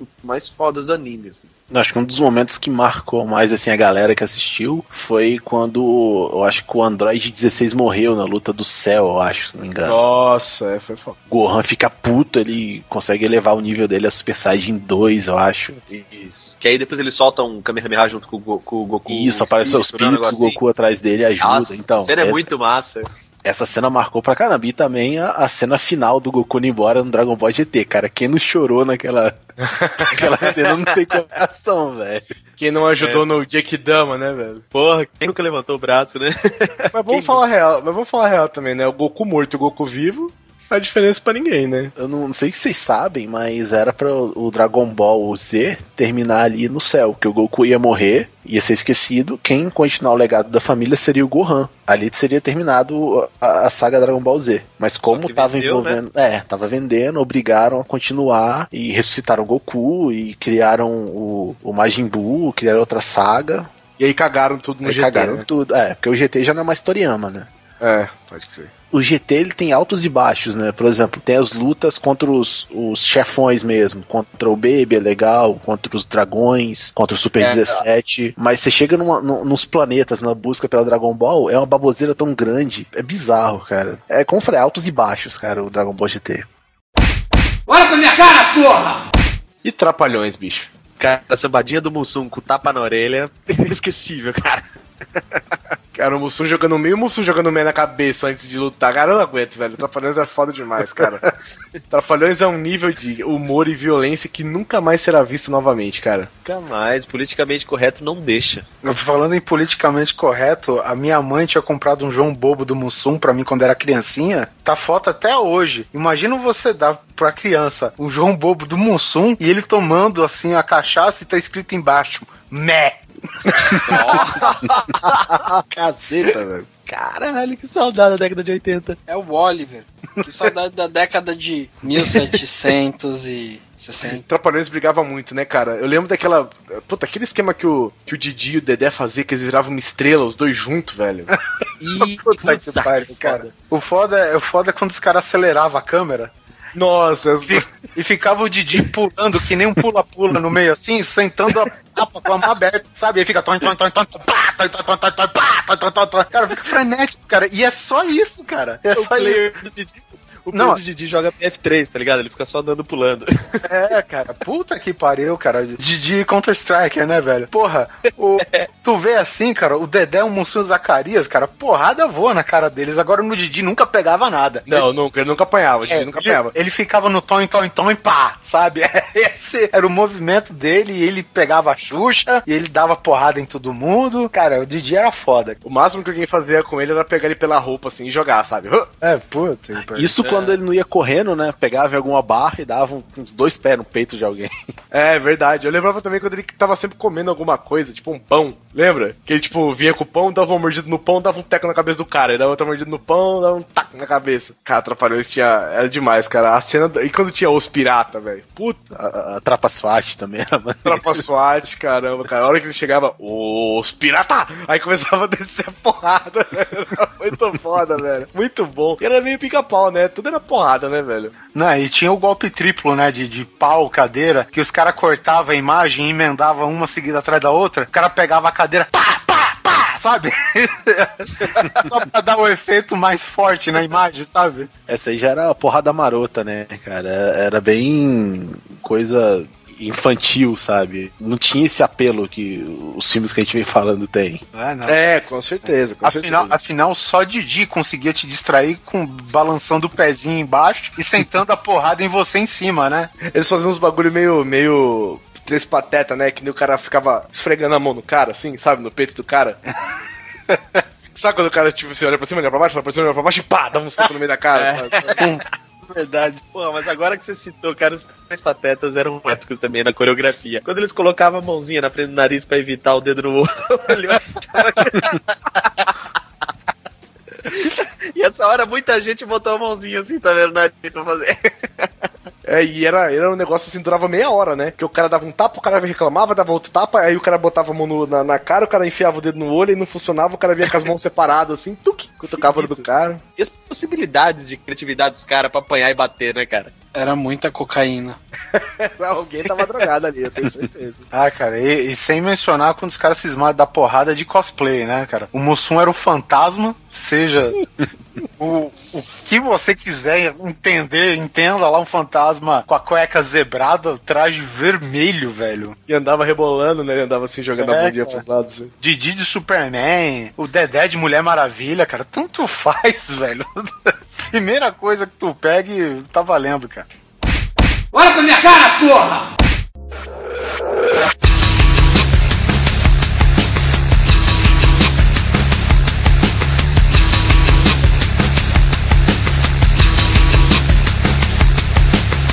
Vamos partir pra Hollywood? Vamos falar sobre um filme de drama, um filme de sofrimento, um filme de tragédia, que fala sobre causas sociais. Vamos falar de Cão de Briga. Alguém que ousa dizer que eu estou errado? Literalmente soltar o Jet Li da coleira, velho. Caceta, velho. Que filme é aquele, cara? Que porrada. Cara, o- você tem ideia que o Jet Li era coleirado pelo Mario? Pensa nisso, velho. Vocês têm noção, cara? Cara, esse filme é lotado de lutas épicas, né, velho? Aquela primeira luta que o cara arranca a coleira dele, dá três tecos na garganta do cara, velho. Puta que pariu, velho. E não importa o tamanho do cara também, né? É, três tecos na garganta, velho. Que nem se tomar um tiro na cabeça, não importa o seu tamanho. Ou chutão no saco, bem dado no saco, também não tem o que fazer. Eu não sei se vocês viram essa cena, ouvintes, mas o negócio é o seguinte: os cara, o cara arranca o jet da coleira e o cara é gigante, o cara tá com uma roupa de. uma máscara daquela de couro, assim, violento, cara, puta, bruto pra caralho. Aí o que, que ele faz, cara? Ele olha pro cara, dá três. Puta, ele nem dá soco, eu acho, cara. Ele vai com a mão aberta, assim, com as pontas do dedo, mas dá três no gogó do cidadão. Eu, sei lá, em quanto tempo? Em um segundo? Nossa, dá três no gogó do cara, velho. O cara morreu. Acabou, já era a conversa. Eu lembro que eu assisti um documentário do, do Making Off do Máquina Mortífera 4. Eu não quero fugir do, do filme, mas isso é relevante. Eu me lembro, eu me lembro disso. O Mel, o Mel Gibson fala assim: não dá, ele é muito rápido.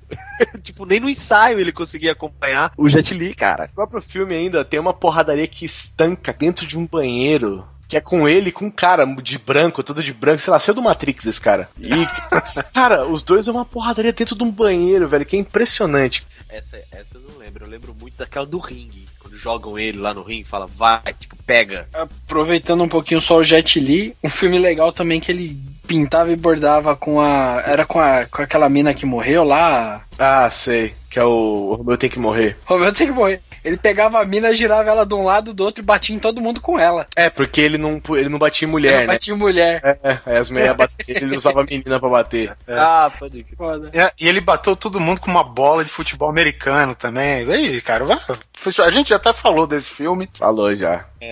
Esse aí que tem o É. raio-x, né? É, coloque aqui vídeo podcast 01. Vá lá, confira. Romeu tem que morrer. Olha pra minha cara, porra!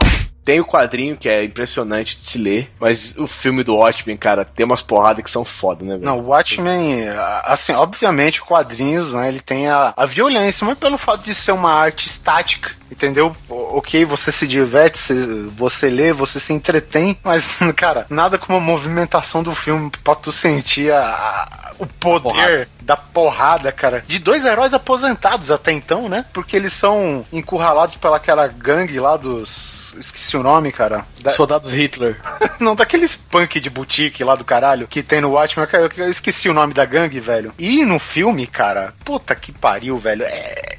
Assim, é nariz quebrado, é braço virado do avesso, sabe? Você sente a dor do cara. Pô, acho que tem nego que dobrou ao contrário os joelhos, né, cara? Muito. Dobrou. Puta que pariu, cara. É muito ruim. E assim, e é sempre essa duplinha, né? Que era o Ozymandias e a Espectral. O, o Night Owl. Night, Night Owl. Owl e a Espectral, né? Também aquela parte que eles vão soltar o Rorschach da prisão. Puta, aquela cena, velho. E Nossa, os caras saem cara. arregaçando os prisioneiros à torta e à direito, cara. E a Aquela Espectral. mulher, e aquela mulher naquele colã, puta que pariu.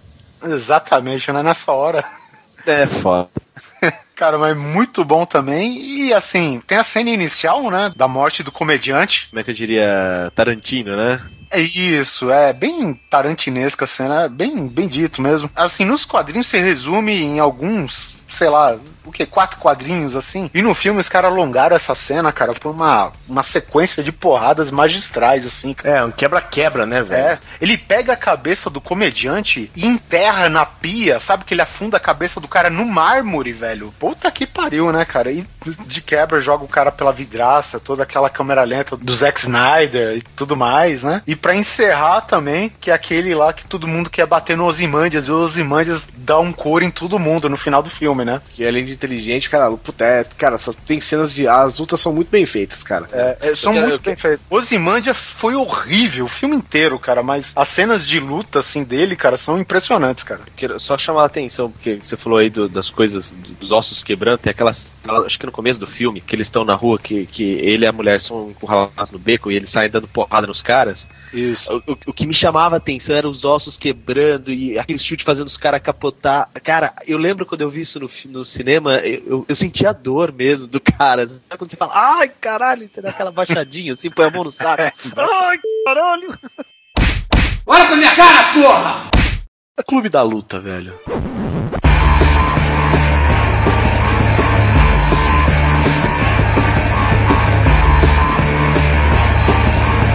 Ah, cara, esse filme tá certo que tu colocou aqui na pauta, assim, as lutas debaixo do bar e tal, mas uma, eu vou dar em ênfase quando o Edward Norton faz purê da cara do Jared Leto. O, o cara foi pra Marte em 30 segundos, literalmente, né? foi. Cara, que porrada. E assim, o bem feito, né, da cena, porque tu vê o cara começa de cara limpa e a maquiagem, cara, gradativamente vai mudando o rosto do cara, vai deformando assim. E o Edward Norton vai, cara, que o braço dele, eh, sabe, é, ele dá acho que duas voltas em torno do, do eixo do corpo dele pra soltar o braço na cara, velho. E, e tu vê assim que, tipo, o movimento do, do punho acerta o rosto do Jared Leto e o movimento do- é tão forte, cara, que não, o, o, o rosto não é o limite pro punho, né? O punho continua indo pra frente, cara. E vai, velho, e vai. E vai, cara. E no final da luta, cara, tu vê a, a maquiagem que os caras fizeram no Jared Leto, cara, perfeita. No entanto, que a cara dele fica irremediável o resto do filme inteiro. É, fica assim pra sempre. E até que o cara fala pra ele assim: o que, que, que aconteceu, cara? Não, eu queria estragar uma coisa bonita.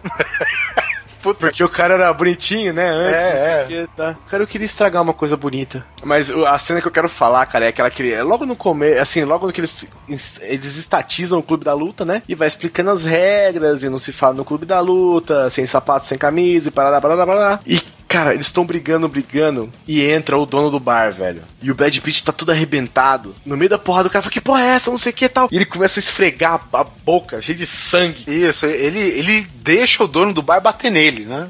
Tirando onda. E nessa que o, depois que o dono do bar arregaça a cara dele também, ele dá a volta por cima, deixa o cara, o dono do bar por baixo e ele vai, tipo, deixando escorrer o sangue da cara dele pra cara do velho, meu. Nossa, vai na boca do cara. Você não sabe por onde eu passei, você não sabe por onde eu andei. E, e o- o Brad Pitt pra fazer papel de louco, né? Tu, tu, tu sabe É. que não existe um melhor que ele. Aí ele fica. Sabe assim? o, sangue, o sangue espirrando na cara do outro, cara. Tu sente o nojo que o cara sentiu no momento, velho. Nossa, é foda. E uma outra cena de porrada, cara, que é impressionante porque é uma cena de porrada sozinha. Ah, eu ia falar dessa. Eu ia Muito falar bom. dessa. Eu tava esperando a deixa. Fala. Né, que é a hora que o Edward Norton quer sair do trampo dele, o cara não entende por quê, ele fala que ele quer ganhar o dinheiro, ele quer só, né, sacanear o cara. E o cara não, não chama a segurança, velho. E ele começa a se, se espancar na sala do cara, velho. Sensacional. Não, mas eu, não sei se isso é possível. Eu não sei se o cérebro deixa você fazer isso, mas ele dá um murro que ele chega a cair da cadeira pra trás, velho. Não, e ele, tipo, se joga na estante cheia de vidro e coisas caindo em cima dele. Ele termina de se cortar mais ainda. Puta, cara, que cena foda. Não, não é- essa cena é boa, cara, porque ele pega o próprio colarinho e se joga na estante de vidro. É meio trapalhões, né? Parecia o Didi. Isso. E enquanto ele tá sentado no meio do caco de vidro, o braço dele parece que é um personagem à parte. Vocês perceberam? Porque o braço fica dando tapa na cara dele. Pô! Pá! Assim, sabe? O braço vem na, na cara dele, cara. Muito bom, cara. Acho que isso daí tudo é mérito do Edward Norton, né, cara? Ah, com certeza. Cara, pro cara fazer uma cena dessa, cara, pô, impressionante. E aí, a hora que chega a segurança, ele tá lá ajoelhado, com as mãos tudo cheio de sangue no cara, assim, e a hora que a segurança chega, ele fala, graças a Deus que vocês chegaram, nossa, velho. É, Puta que pariu, é de, cara, de se aplaudir de pé, velho. É pra aplaudir de pé. Cara, eu, eu até falei pro, pro Guizão que eu, vou, que eu vou falar que ela vai me desviar um pouquinho, mas, velho, você compra o Blu-ray do Clube da Luta, cara, e quando você põe no, no seu player, cara, aparece a tela de menu do Nunca Fui Beijada da Drew Barrymore. Tamanho da sacanagem do filme, velho. Que foda, cara, que da hora. Muito bom, cara. Olha pra minha cara, porra! A história de Ricky, que é baseado no anime de nome Rikyo, que se vocês quiserem dar uma olhada no vídeo, vocês vão rir pra caralho, mas é uma porrada assim, tirando sarro, velho. É. Anime, né? Porrada estilo anime. É, é, anime só que é, live action, então assim, é estranho. Chega a ser nojento. Eu vou dar só uma palhinha pra vocês. O cara é enforcado com a tripa do oponente. É, não, não, o oponente enforca. É, é difícil O explicar isso, cara. enfia a faca na barriga, tira É. suas próprias tripas pra enforcar Enforca o cara. Tá, beleza. Aí os carinha que estão vendo a briga lá na roda, tudo dando joinha pra ele. O outro toma um pescotapo e o globo ocular pula pra Explica pra mim como é que alguém consegue ganhar uma luta dessa, em que você arranca sua própria tripa pra bater numa pessoa, velho. Porque eles estão dentro da prisão, né? O, o diretor da prisão, que é o cara que tem um gancho na mão, Ah, Deve- lógico, né? deve ter falado: você mata ele ou você morre. Prisão de ventre, né, fazer cara? as duas coisas.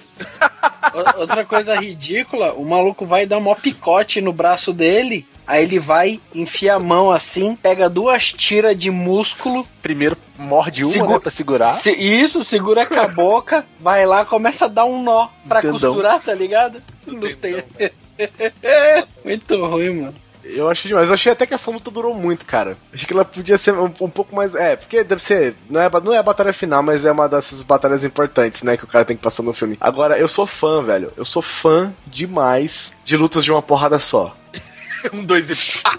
É, um dois e pá, velho. Como eu gosto disso, cara. Não, va- vamos é, colocar um nome nisso. Lutas maguilanescas. É, maguilanescas.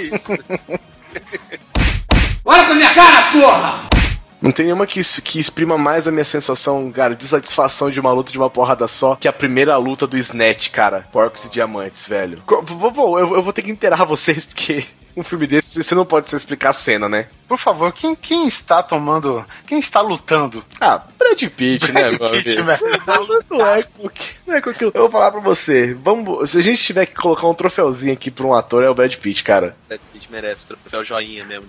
Eu acho impressionante que não importa o cast que a gente faça. A gente Ele vai aparece. fazer. É, a gente vai fazer de receitas da dona Ofélia, o filho da puta aparece, velho. E fazendo alguma coisa boa, velho. É impressionante. É, cara. Receitas da Dona Ofélia. Da Palmirinha, vai. Palmirinha, Palmirinha.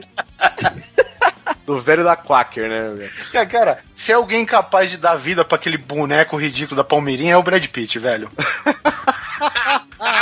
Vou ter que interar vocês. O negócio é o seguinte: o filme, né, fala sobre uma luta, e lutas arranjadas de boxe e tal. E o cara tem que comprar um trailer, porque ele mora num trailer que tá caindo aos pedaços. E ele vai comprar o trailer aonde? Com os ciganos. Que moram em trailers e vendem trailers. Aí o cara vai lá, negocia com o cigano, compra o trailer, o trailer arrebenta, né? O trailer cai, quebra lá, arranca, ó, sai o eixo inteiro de do, do trailer na- no chão. O cara quer devolver o trailer. Aí eles não querem o trailer de volta. Aí o, o cara que comprou tem um puta lutador com ele, gigante, fortão, campeão de boxe clandestino. E eles arranjam uma treta com esse cara. Aí vai brigar com o Brad Pitt. Magrelinho, esturricado, parará. E ele vai apanhar. Cara, é muito bom porque o, Brad- o cara começa a bater no Brad Pitt e o Brad Pitt só apanha, né? Só que ele apanha enquanto ele se prepara. Então, tipo assim, o cara tira, ele tira o casaco, toma um na cara e cai. A hora que ele levanta, ele já tirou o casaco. Aí o cara vai arrancar a camisa, toma outro, cai. A hora que ele cai, os caras empurram ele de volta pelas tábuas e ele volta, tira o casaco. Cara, e a hora que o cara vai dar um último soco nele, velho, ele só vira um e dá no meio da boca do cara. O cara já cai, assim, em coma no chão. E ele não só cai em coma, porque depois, na hora que mostra o cara, o cara tá com 50 pinos na cabeça, sabe? O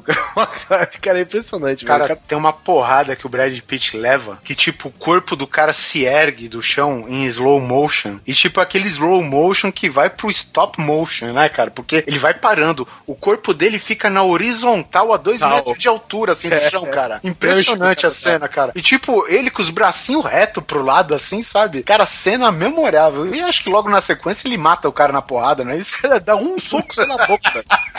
Ele cai no chão, o cara fica pra ele assim: fica no chão, fica no chão. O Brad Pitt fala: fica no chão, não, meu irmão. Conversa. Ele fala todo embolado, né? Fica no chão, fica no chão, não, mano. Agora que eu converso com o cara, você quer. Pá, e dá um soco na boca do cara, velho. O cara cai morto. Aí os caras ficam discutindo o que fazer, né? Com o cara que morre. Que, que... Eu acho impressionante toda a negociação deles. Tinha que ter um cachorro no meio da porra. Cara, é impressionante. Cara, o filme é tão louco, tão louco, cara, que você vai ver Brad Pitt lutando e Jason Statham quieto. É verdade. Conversando, resolvendo no conversa. Muito foda, né, cara? Olha pra minha cara, porra!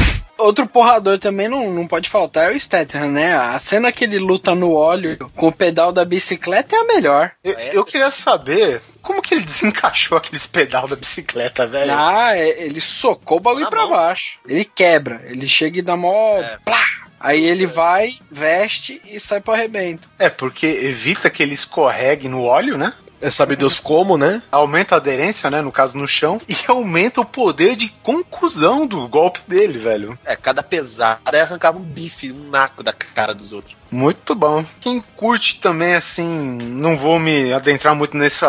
É tipo uma franquia, um estilo de luta mais tradicional, né? Que nem os caras mostram muita arte do Wushu, né? Que é aquela, aquela filosofia toda, né? Assista, cara, o Mestre Invencível 1, 2 e o prequel, né? Que é um, o 3. E tem aquele ator lá, o Donnie Yen, ele faz inúmeros filmes ocidentais, né? Mas a fama dele mesmo tá naqueles filmes de Hong Kong. É um filme de época, passado um pouco antes da, da Segunda Guerra Mundial, cara. É Porra. aquele que ele é o mestre do Bruce Lee? Isso, exatamente. Puta, é ele caralho. É muito bom esse filme, cara. Ele era um cara rico, né? De, de vida fácil, assim. E ele se dedicava somente pra luta, né? Pra filosofia do Wushu e tal, cara. E a vida dele fica na merda depois da guerra, né? Que o Japão entra em crise e tal. E. O Japão é o Japão? Não, a China é A invadida China. pelo Japão. É isso, a China é invadida pelo Japão, exatamente. Você tem que ver o que, que os caras lutam por comida, velho. É um negócio de louco, cara. E quando ele desafia 10 caras ao mesmo tempo. Nossa, e Não, e não são só 10 caras, são 10 karatecas. Sim, 10 caras. São 10 karatecas com kimono. Os caras foram lá, pra,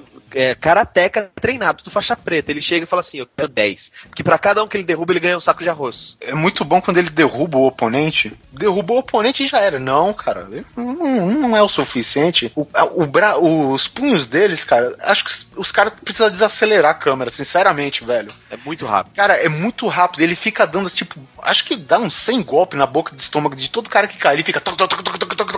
Até o cara guspe sangue. Na hora que o cara guspe sangue, ele para e vai pro próximo. Uma curiosidade, o Wushu, se eu não me engano, ele foi um estilo de Kung Fu criado por uma mulher. Então ele preza justamente a, agilizar, agilidade, não a força. Por isso que ele bate tão rápido assim. Mas é, confira aí, eu, aqui no Brasil, se eu não me engano, é o Mestre Invencível. Aqui no Brasil ele teve mais de dois nomes que eu sei, essa franquia. Eu um deles o Mestre. Só. Então, eu conhecia por um Mestre Invencível. Procure aí, veja até no YouTube as cenas clássicas aí. São três filmes, o terceiro é, é o prequel, né? Do um e do dois, cara. E acho que, no- se eu não me engano, no último filme aparece ele velhinho, né? E o chegando o Bruce Lee, criancinha tal, não sei o quê. É. Eu, que- eu quero bater nos caras que quer bater em mim, não sei o quê, todo bravão, não. Então volta daqui a volta quando você for mais velho que eu te ensino. É, uma coisa Tem um outro filme também que ele aparece, que ele já tá bem velhinho também, barbudão, que ele fica alongando a barba assim, pegando a barba, que ele ensina duas minas a lutar. tá bom. Olha, tem porrada, né? É que a gente já falou no cast de vingança, né? Sim. Olha pra minha cara, porra! Bom, cara, Steven Seagal, cara, ele tem vários filmes, assim. E você pode perceber, cara, que o Steven Seagal, obviamente que tudo que ele faz agora só vai direto pra home video, né? Inclusive, inclusive o programa que ele é policial lá. Cara, é in- inacreditável. Ele manda fazer as capas dos filmes pro mesmo cara. O cara guarda a biblioteca, uma imagem dele no Photoshop e só vai trocando fundo. Já perceberam isso? É verdade. o, o- e o Steven Seagal também ele é o ícone da, da porradaria, que ele é o cara que bate e nunca apanha, né, velho? É que tem porrada demais, né? Mas ele geralmente, assim, os caras vão na violência pra cima dele e ele vai fazendo origami dos caras, né? Ele vai dobrando. É, vai dobrando, os caras. Você só sente o barulho de osso quebrando e não sei o que, cara. Esse- aquele filme, não sei se vocês lembram daquele cara que é um, um líder voodoo, que no final das contas tinha um irmão gêmeo, claro, filme dos anos. Final dos anos 80 pro 90, né? Ah, era um do Van Damme, que o irmão dele era bailarino. Não, cara, esse daí é o duplo impacto. cara, o, Van Damme de colã rosa, cara, fazendo espacate e os caras dando close na bunda dele, velho. não, cara, isso não, cara, né? Favor, né? O, o Steven Seagal, cara, ele eleva o significado da porrada quando ele pega a bandana e coloca uma bola de sinuca dentro.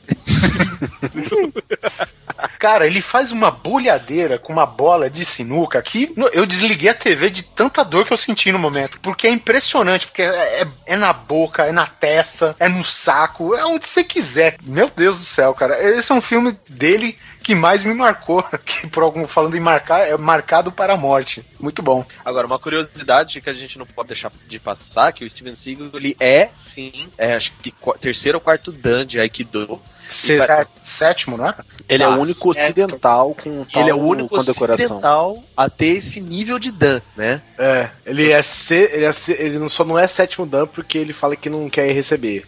É, por aí não. Eu ouvi falar que abriram uma exceção pra ele. Ele é o único ocidental porque abriram uma exceção. Porque, se eu não me engano, ocidental você pode chegar até Dan X. Acima disso, só se você nasceu lá no, no Oriente mesmo, é sangue puro, e você consegue ser condecorado. E vou te falar, Caramba. não abre a exceção pra você ver o que acontece. Olha pra minha cara, porra!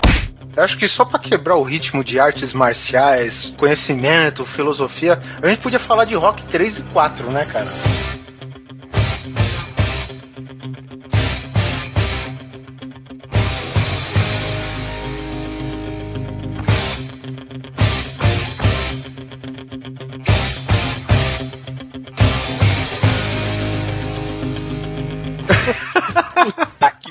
Porque não existe técnica, não existe lona, né? Porque é impressionante.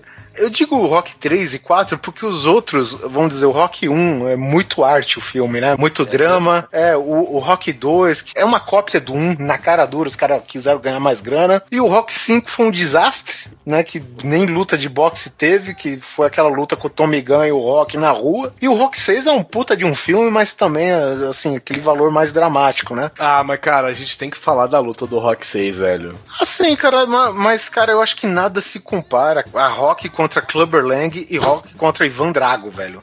é, Van tudo bem, Drago. tudo bem. O Entendeu? He-Man. É. O Clubber Lang, até vou dizer, ele, ele ganhou do Rock, né? No Rock 3. O, o, o Apollo, acho que treina o. É, ele treina o Rock, né, pra, pra lutar com, o- com o Clubber Lang e tal. E, meu, o Clubber Lang é o Mr. T, né, cara? Ah, eu vou... Vire de full! É, eu vou bater em você, eu vou bater na sua mãe, eu vou bater na Adrian. eu vou bater em você, eu vou bater no narrador da luta, não sei o que e tal. Cara, Cara, garota, você que é um homem de verdade, vem comigo, eu te mostro um homem de verdade. muito bom, cara. Cara, era uma máquina de cagar palavras, velho. é foda, cara. Ok, foi uma luta exagerada, né, no- nos moldes de rock e tal. Mas, cara, a luta de, de rock contra Ivan Drago, se, sabe, se contra o Clubber Lang foi exagerado, aqui foi exponencialmente exagerado, né, cara? Não, e é- foi foda, porque foi na época de Guerra Fria, da Isso. guerra de mísseis nucleares e parará. Então, é, obviamente, o cara que vem da Rússia ele não pode ser só um lutador de raça, né? Ele tem O que ser um tinha que vilão. ser, não, ele tinha que ser geneticamente desenvolvido para lutar, né? É, muito foda. He-Man. E ainda seu He-Man, olha só. É o mestre do universo, né? Ah, cara, é, é- é aquele velho esquema, né, velho? Ele começa batendo no rock, não adianta, o rock cai, mas sempre levanta. E, meu, e com o tempo ele foi cansando. Aí o rock descobriu que apanhando cansa mais o adversário, cê- veja bem. Demorou um pouquinho, né? É. Tipo, Escola Kurama de luta.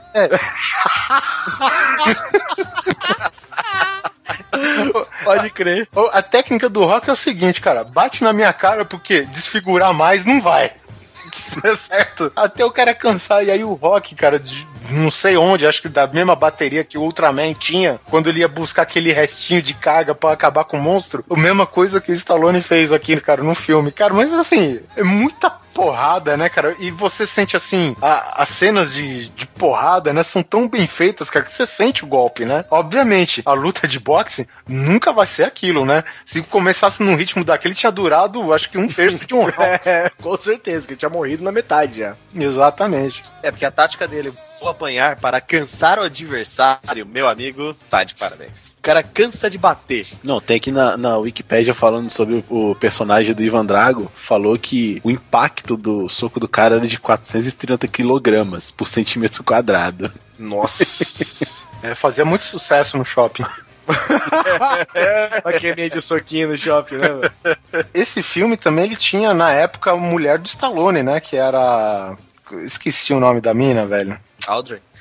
Não, não, não. A mulher do Stallone na vida real, pô. Caramba. Brigitte Nielsen. É, Era aquela. Era feiticeira, né? Do. do He-Man nesse filme, né, cara? Ela que ficava, é, assim, era porta-voz do cara, né? Então, não, porque ele é o soldado perfeito, não sei o quê. Ah, puta, pode crer. Aquela loira cavala, né? Pois bem, cara, era a mulher do Stallone na época, se eu não me engano. Quer dizer que ele não estava sozinho, né? Sabe o que, cara, mas o Rock 6 eu preciso falar, cara, porque eu, quando assisti esse filme no cinema, quando começou a luta, na metade, eu tava ajoelhado, abraçado na cadeira da frente, assim, ó.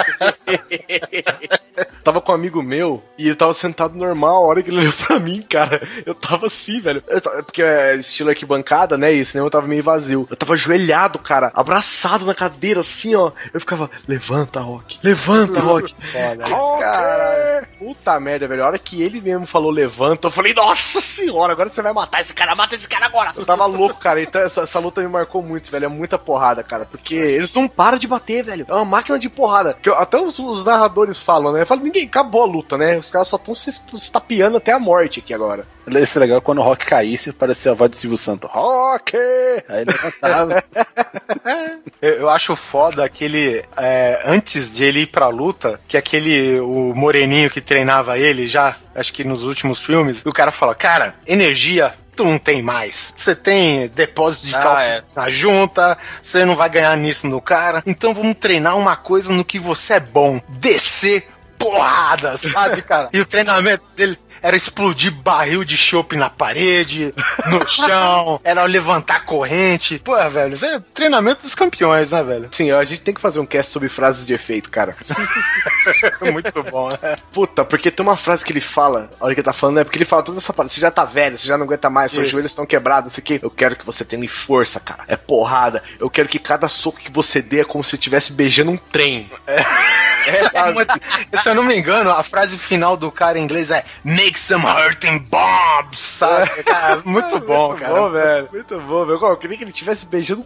Cada soco seu vai fazer ele parecer beijar um trem, velho. Cara, Como se ele estivesse beijando um trem. Cada palavra do treinador era uma porrada na sua cara, né, velho? Era tipo o General Trautmann sob efeito de drogas, assim, uma atrás da outra. Cada frase que o cara soltava, velho, era um, um- era um nego batendo palma do lado, velho. Nossa, foi impressionante, velho. Cara, e a luta foi tão boa que o Rock não ganhou E saiu campeão. e saiu campeão, cara, sabe? É uma cena, assim, perfeita, né? Muito bom, cara. O que me chama a atenção, entre aspas, a, a poesia da cena é que é, eu, eu vi num, num make off que aquela cena quando ele tá saindo para ir pro vestiário, apesar de tava no script, você repara que ele tá indo, ele dá uma parada e ele volta, né? E o Stallone fala que ali ele não tá simplesmente fazendo a cena, mas que ele tá se despedindo do personagem. É uma- como se fosse um adeus mesmo, assim, era a sensação ali da- daquele momento. Então tem toda essa carga dramática mesmo do filme, cara. Achei muito foda. Porra, sentime- sentimentalismo não quer de porrada, Neto. Porra, mano. Porra. Quer levar na cara, irmão? Olha pra minha cara, porra!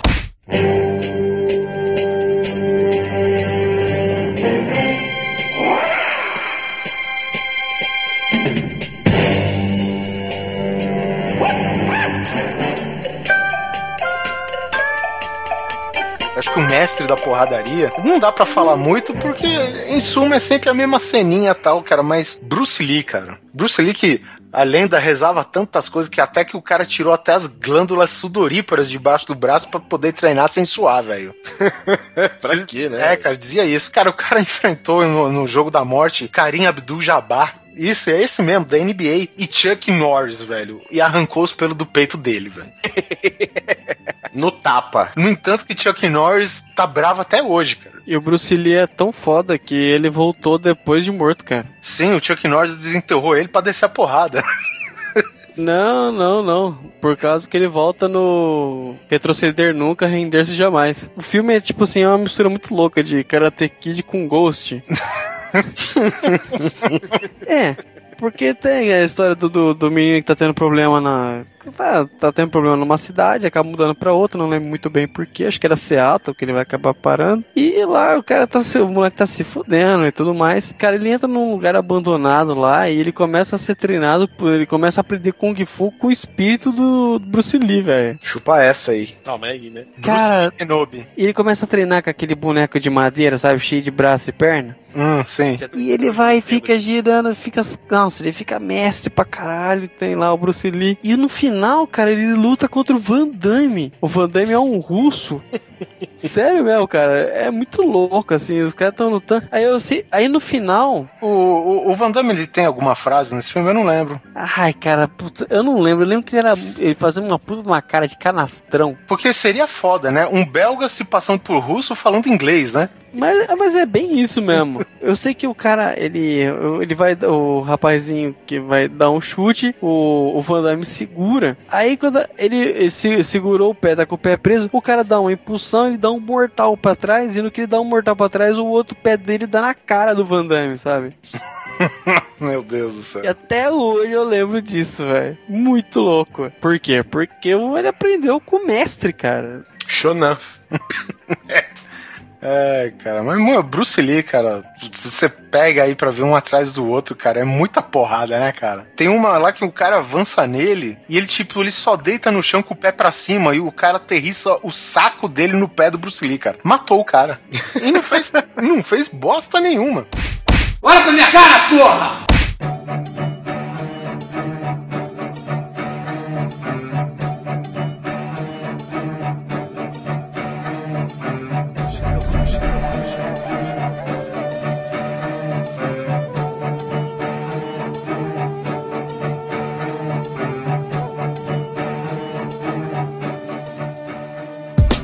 Bom, cara, a gente não poderia deixar de falar dos clássicos de Muay Thai, né? Só que assim, Muay Thai, por muito tempo foi alvo, assim, de, de- desses filmes, assim, de kickboxer, né? Qualquer coisa era kickboxer mais alguma coisa. Qualquer título de filme B da Globo. E aí surgiu, cara, do- desse meio, até recentemente, diria eu, é, dois filmes aí com o... Como que chama o cara? Jai... Jai Tony Jaa.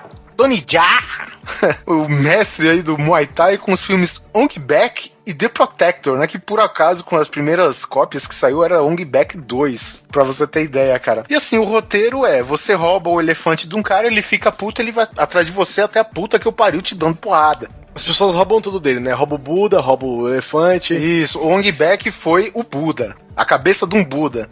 Isso. É, e o The Protector foi um elefante, né, cara?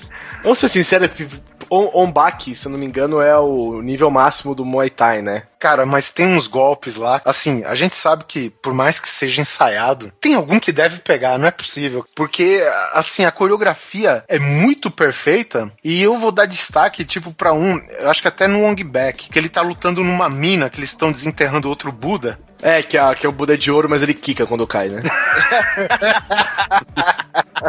isso aí, ó, isso aí não, não, não tem como. A cena é foda da luta, mas ficou na minha mente, velho. É, cara, mas é um filme. É, porra, é um Buda mole. É. é um Buda mole, velho. e foi é impressionante, porque é de ouro, é gigante, o cara quebra a cabeça e ele quica a hora que cai. Essas minas, elas tinham aquelas pontezinhas de madeira. Isso, de, de, de, andares, né? De fazer isso, isso, os andames no, deles, no caso, né? Isso. Cara, tem um nego caindo nessa pontezinha e ele, sei lá, de uns 10 metros de altura, tomando impulsão para cima ainda, o cara vai caindo e ele dobra os joelhos, segurando os pés para trás e aterriza no peito do cara com o joelho. É impressionante, cara. cara é Dragon Ball, velho. Me desculpa, cara, mas eu não vi fio apagado por computador, eu não vi almofadinha, eu não vi, sabe, boneco sendo trocado em cima da hora pelo dublê. Não, aquilo foi real mesmo, cara. Os caras que lutam Muay Thai são acostumados a apanhar, cara, que o negócio é muito violento, velho. Mas impressionante. E no The Protector, né, que os caras não aprenderam bosta nenhuma ainda roubaram o elefante dele, tem uma sequência, acho que de uns 15 minutos, estilo game beat'em up, sabe? Que ele vai subindo os andares e é tipo uma tomada sem cortes. E ele ah, vai... é. é impressionante. A gente vai deixar aí no, no link, aí no post. Ele vai subindo e derrotando sabe? Deus e o mundo, velho. Deus e o mundo, todos os capangas um por um. E, cara, e o mais impressionante, voltando de novo a, a esse lance dos dublês, cara, ele joga nego de muito alto e, cara, aterriza assim no, no quina da mesa, sabe? Foi, cara, não é possível o nego não ter se machucado. Deve se machucar assim. E foi um trabalho, cara, foi um trabalho assim de, de produção muito foda. Porque ele joga o cara 10 metros de altura, você não vê o cara caindo, lógico, o cara caiu num, num colchão de ar. Só que, tipo, um segundo depois, a câmera desce e mostra o cara estatelado no chão e acabou, velho. É imbecil de tão bom, né, cara? É. é muito bom, cara. É muito bom. E tem uma cena foda nesse filme. No, no próprio Ombak, se eu não me engano. Não, no Ombak não, no Protetor. Porque a hora que ele vê o, o, o esqueletinho do elefante lá, ele dá um pulo que ele dá os. Tem um cara que tem uns 3 metros de altura. Ele dá um pulo que ele vai com os dois joelhos do chão até o peito do cara, velho. E derruba o cara, lembra? Cara, ele, ele não dá uma joelhada no helicóptero? Não. ele pula pro helicóptero. cara, é muito ignorante, velho. Eu acho engraçado no Ombak uma vez que ele vai impressionar os caras. E para mim funcionaria facilmente. O cara vai falar alguma coisa pra ele, cara. Ele faz uma abertura e ele quebra a lâmpada do poste. Puta, esse foi no do Protector, né? Ele chuta a lâmpada do poste. Assim, simplesmente, eu não tô fazendo nada. Pum! Mete o pé no poste, velho. Que diga-se de passagem, acho que é uma homenagem ao Bruce Lee, porque o Bruce Lee tinha uma cena dentro de um quarto que ele chutava a lâmpada no teto, né? Ah, pode ser. Ele pula um carro, tipo, vem correndo e pula um carro. Ele vai pulando na cabeça dos caras. Não sei que filme que é agora, que tem uma hora que ele fica encurralado por uma multidão de inimigos e ele simplesmente sai correndo e ele vai pisando na cabeça dos caras, só tu, tu, tu, tu, foge dos caras. Sim, sem, sem fio. Sem, Sem fios, papo, sem porra fios, sem nenhuma, nada. entendeu? Ele, ele passa deslizando por baixo de um carro, pula um carro. E, assim, o parkour do cara é melhor que o do Ezio de Fiore. Ezio de La Furienza. Tem um golpe que eu acho muito foda dele, que é aquele golpe que ele, ele gira em torno da, do, do próprio eixo usando a mesma perna de apoio, sendo que a perna que ele tá girando no ar, ele não toca no chão nenhuma vez, cara. E é, tipo, ele dá umas 10 voltas e na última que chega com a impulsão final, deve quebrar o crânio do cara até o, o osso do, do dedão do pé, cara. Muito bom. Eu lembro que o que me chamou a atenção desse filme foi justamente essas cenas que eu vi, acho que num trailer, alguma coisa assim. Eu falei, cara, eu vou ver esse filme só pra ver as cenas de luta. Eu tô cagando pra história. O que me ganhou no trailer do Ombak foi só aquela cena que ele tá fazendo aquele. Eu não sei como é que chama, mas é, é tipo catar do Muay Thai. Vocês lembram disso, não? Chama Kati. Não, Kati é do Kung Fu. É tipo um kata, assim, que são os movimentos, né? Vários Aham. golpes de movimentos e tal. Um shadow box, né, que ele tá fazendo. Porque até onde eu sei, ele é um baque, né? E parece que é um baque é um, é um nível mesmo de, de Muay Thai. Posso estar enganado aqui. Mas você vê que o cara sabe dar porrada. Quando ele dá uma cotovelada no ar, assim, você vê que é pra pegar mesmo, sabe? Não é aquela cotovelada que a gente vê que é meio bambinha. O cara tá tentando achar onde ficar. Vê, o cara dá um, o cara faz os movimentos, cara, cara, parece um tiro. Ele faz o movimento e trava no meio do caminho, assim. Eu falei, cara, esse cara manja, velho. Manja muito. E no Protector tem umas cenas legais também que ele luta com os caras de outros de outras artes marciais, né? Esteticamente, acho que ele contra o cara da capoeira foi muito animal. É bonito, cara, bonito pra caramba. Mesmo porque os caras usaram até muito recurso assim, de fotografia mesmo, né? Aquele. Foi. O ambiente vermelhão pegando fogo em cima com o, o chão cheio da água embaixo, né? Ah, mas isso aí é qualquer filme, velho. Ah. Ó, vou dar uma dica pra vocês aqui. Quem estiver ouvindo, prestem bem atenção em todos, todos os filmes de ação que vocês se lembram que vocês vão assistir. 90% deles, a última cena é uma mistura de fogo com água, velho. 90%, pode lembrar. 90% tem uma explosão e depois chove, ou o cara pega fogo, liga os sprinklers lá. Sempre tem fogo e água, cara. Sempre tem. Olha pra minha cara, porra!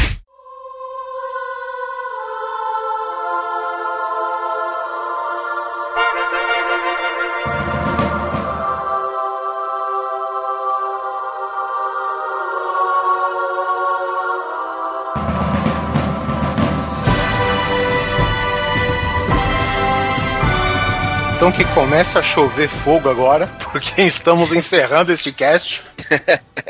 Agradecer o Thiago Ataíde aí pela presença. Quer fazer um jabá? Ah, tô lá no Cidade Grey. Nossa. Opa, Cidade Grey. Cidade Gremlin. Cidade do Grêmio. Cidade Gremlin, né? Começou a chover, tu não pode ficar aqui não, velho. É, eu tô sempre lá no Pixel News do Cidade Game e gostaria de agradecer vocês também pelo prazer de estar aqui com Com esses caras aí, né? uma galera que eu costumava escutar Essas no, coisas. no antigo falecido o falecido Nerdrops, cara. Eu escutava vocês. Olha só, veja você. É, Eu também escutava, não sou surdo. eu tinha que editar, né? Então eu escutava. A gente agradece mesmo, cara. E não vai ser a última vez, não, hein? Vai ficar tranquilo. Pode chamar, a gente tá sempre a postos. E não se esqueçam, para mandar e-mails para a gente é só mandar para contato@grandecoisa.com.br ou contato.grandecoisa@gmail.com. Guizão, Facebook e Twitter. E não esqueça de curtir a página do Grande Coisa no Facebook, barra Grande Coisa, e do Twitter, arroba Grande Coisa Underline. E o Thiago pode pedir uma musiquinha hoje, né? É, pede logo, senão vai levar porrada, hein? E ó que o Neto só dá golpe baixo.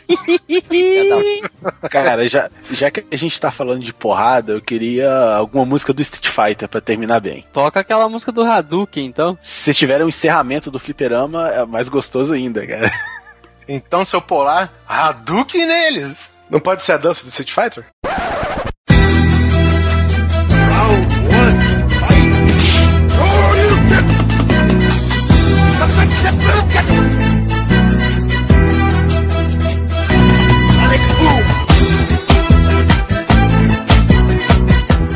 Puta, dança do Street Fighter, velho. Caralho. pra você que gosta de navegar no site. Eu vou te ensinar a dança do Street Fighter. Ô, ô Thiago, se você deixar, daqui a pouco tá tocando Marcha Imperial de novo, cara. Então, pra terminar com chave de ouro, já que a gente tá falando de porradaria, vamos homenagear o nosso brasileiro Street Fighter Blanca. Tocam pra mim então Blanca Has Come to Town, que é a musiquinha tema dele cantada do álbum do Street Fighter 2. Chave de ouro não, chave de braço. E se fosse o tema da Chocante. era chave de suta, né, cara? Não, aí é Fatality. Olha pra minha cara, porra!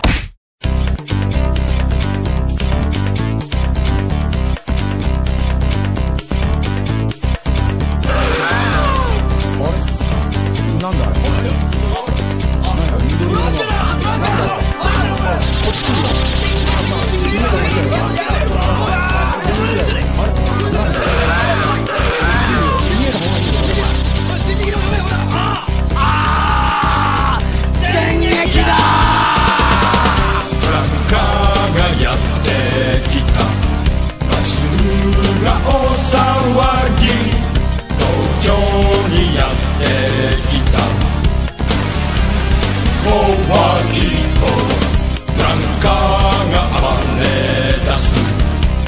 街が泣き出す。大人たちは逃げ出す。助けて。うなり声が夜の街に響く。隠れる場所はもうない。気がつくと奴は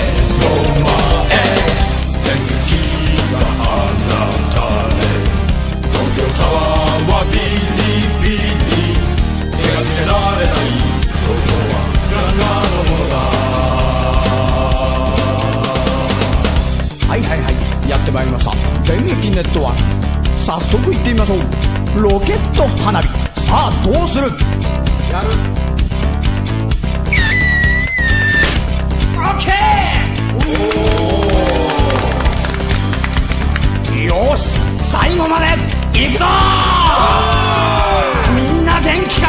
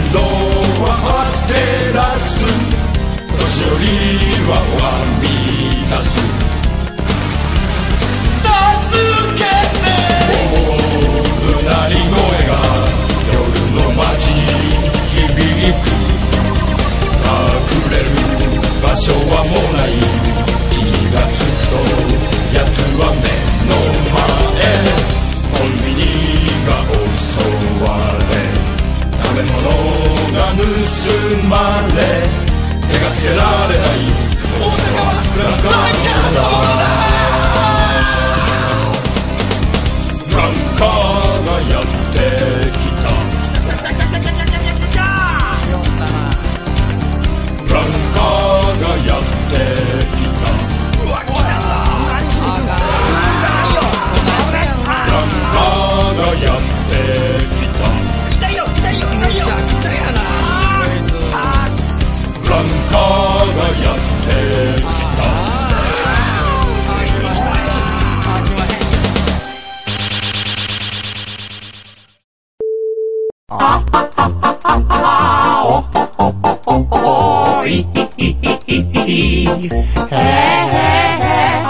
caiu? Não, tô aqui ainda. Tô só te ignorando, só. É, Não, não. já- eu já tava é- no Facebook, Ele, faz, ele vive aba. fazendo isso. O Jet Li é precoce, né, velho? Até no sexo a mulher dele reclama. Quem? Ninguém, Val. Ninguém, Val. É foda, é complicado. É complicado. Aí desce a porrada Caralho. na véia. Desce A a, véia, porrada na. a véia levou pro lado pessoal. Quem falou isso de mim?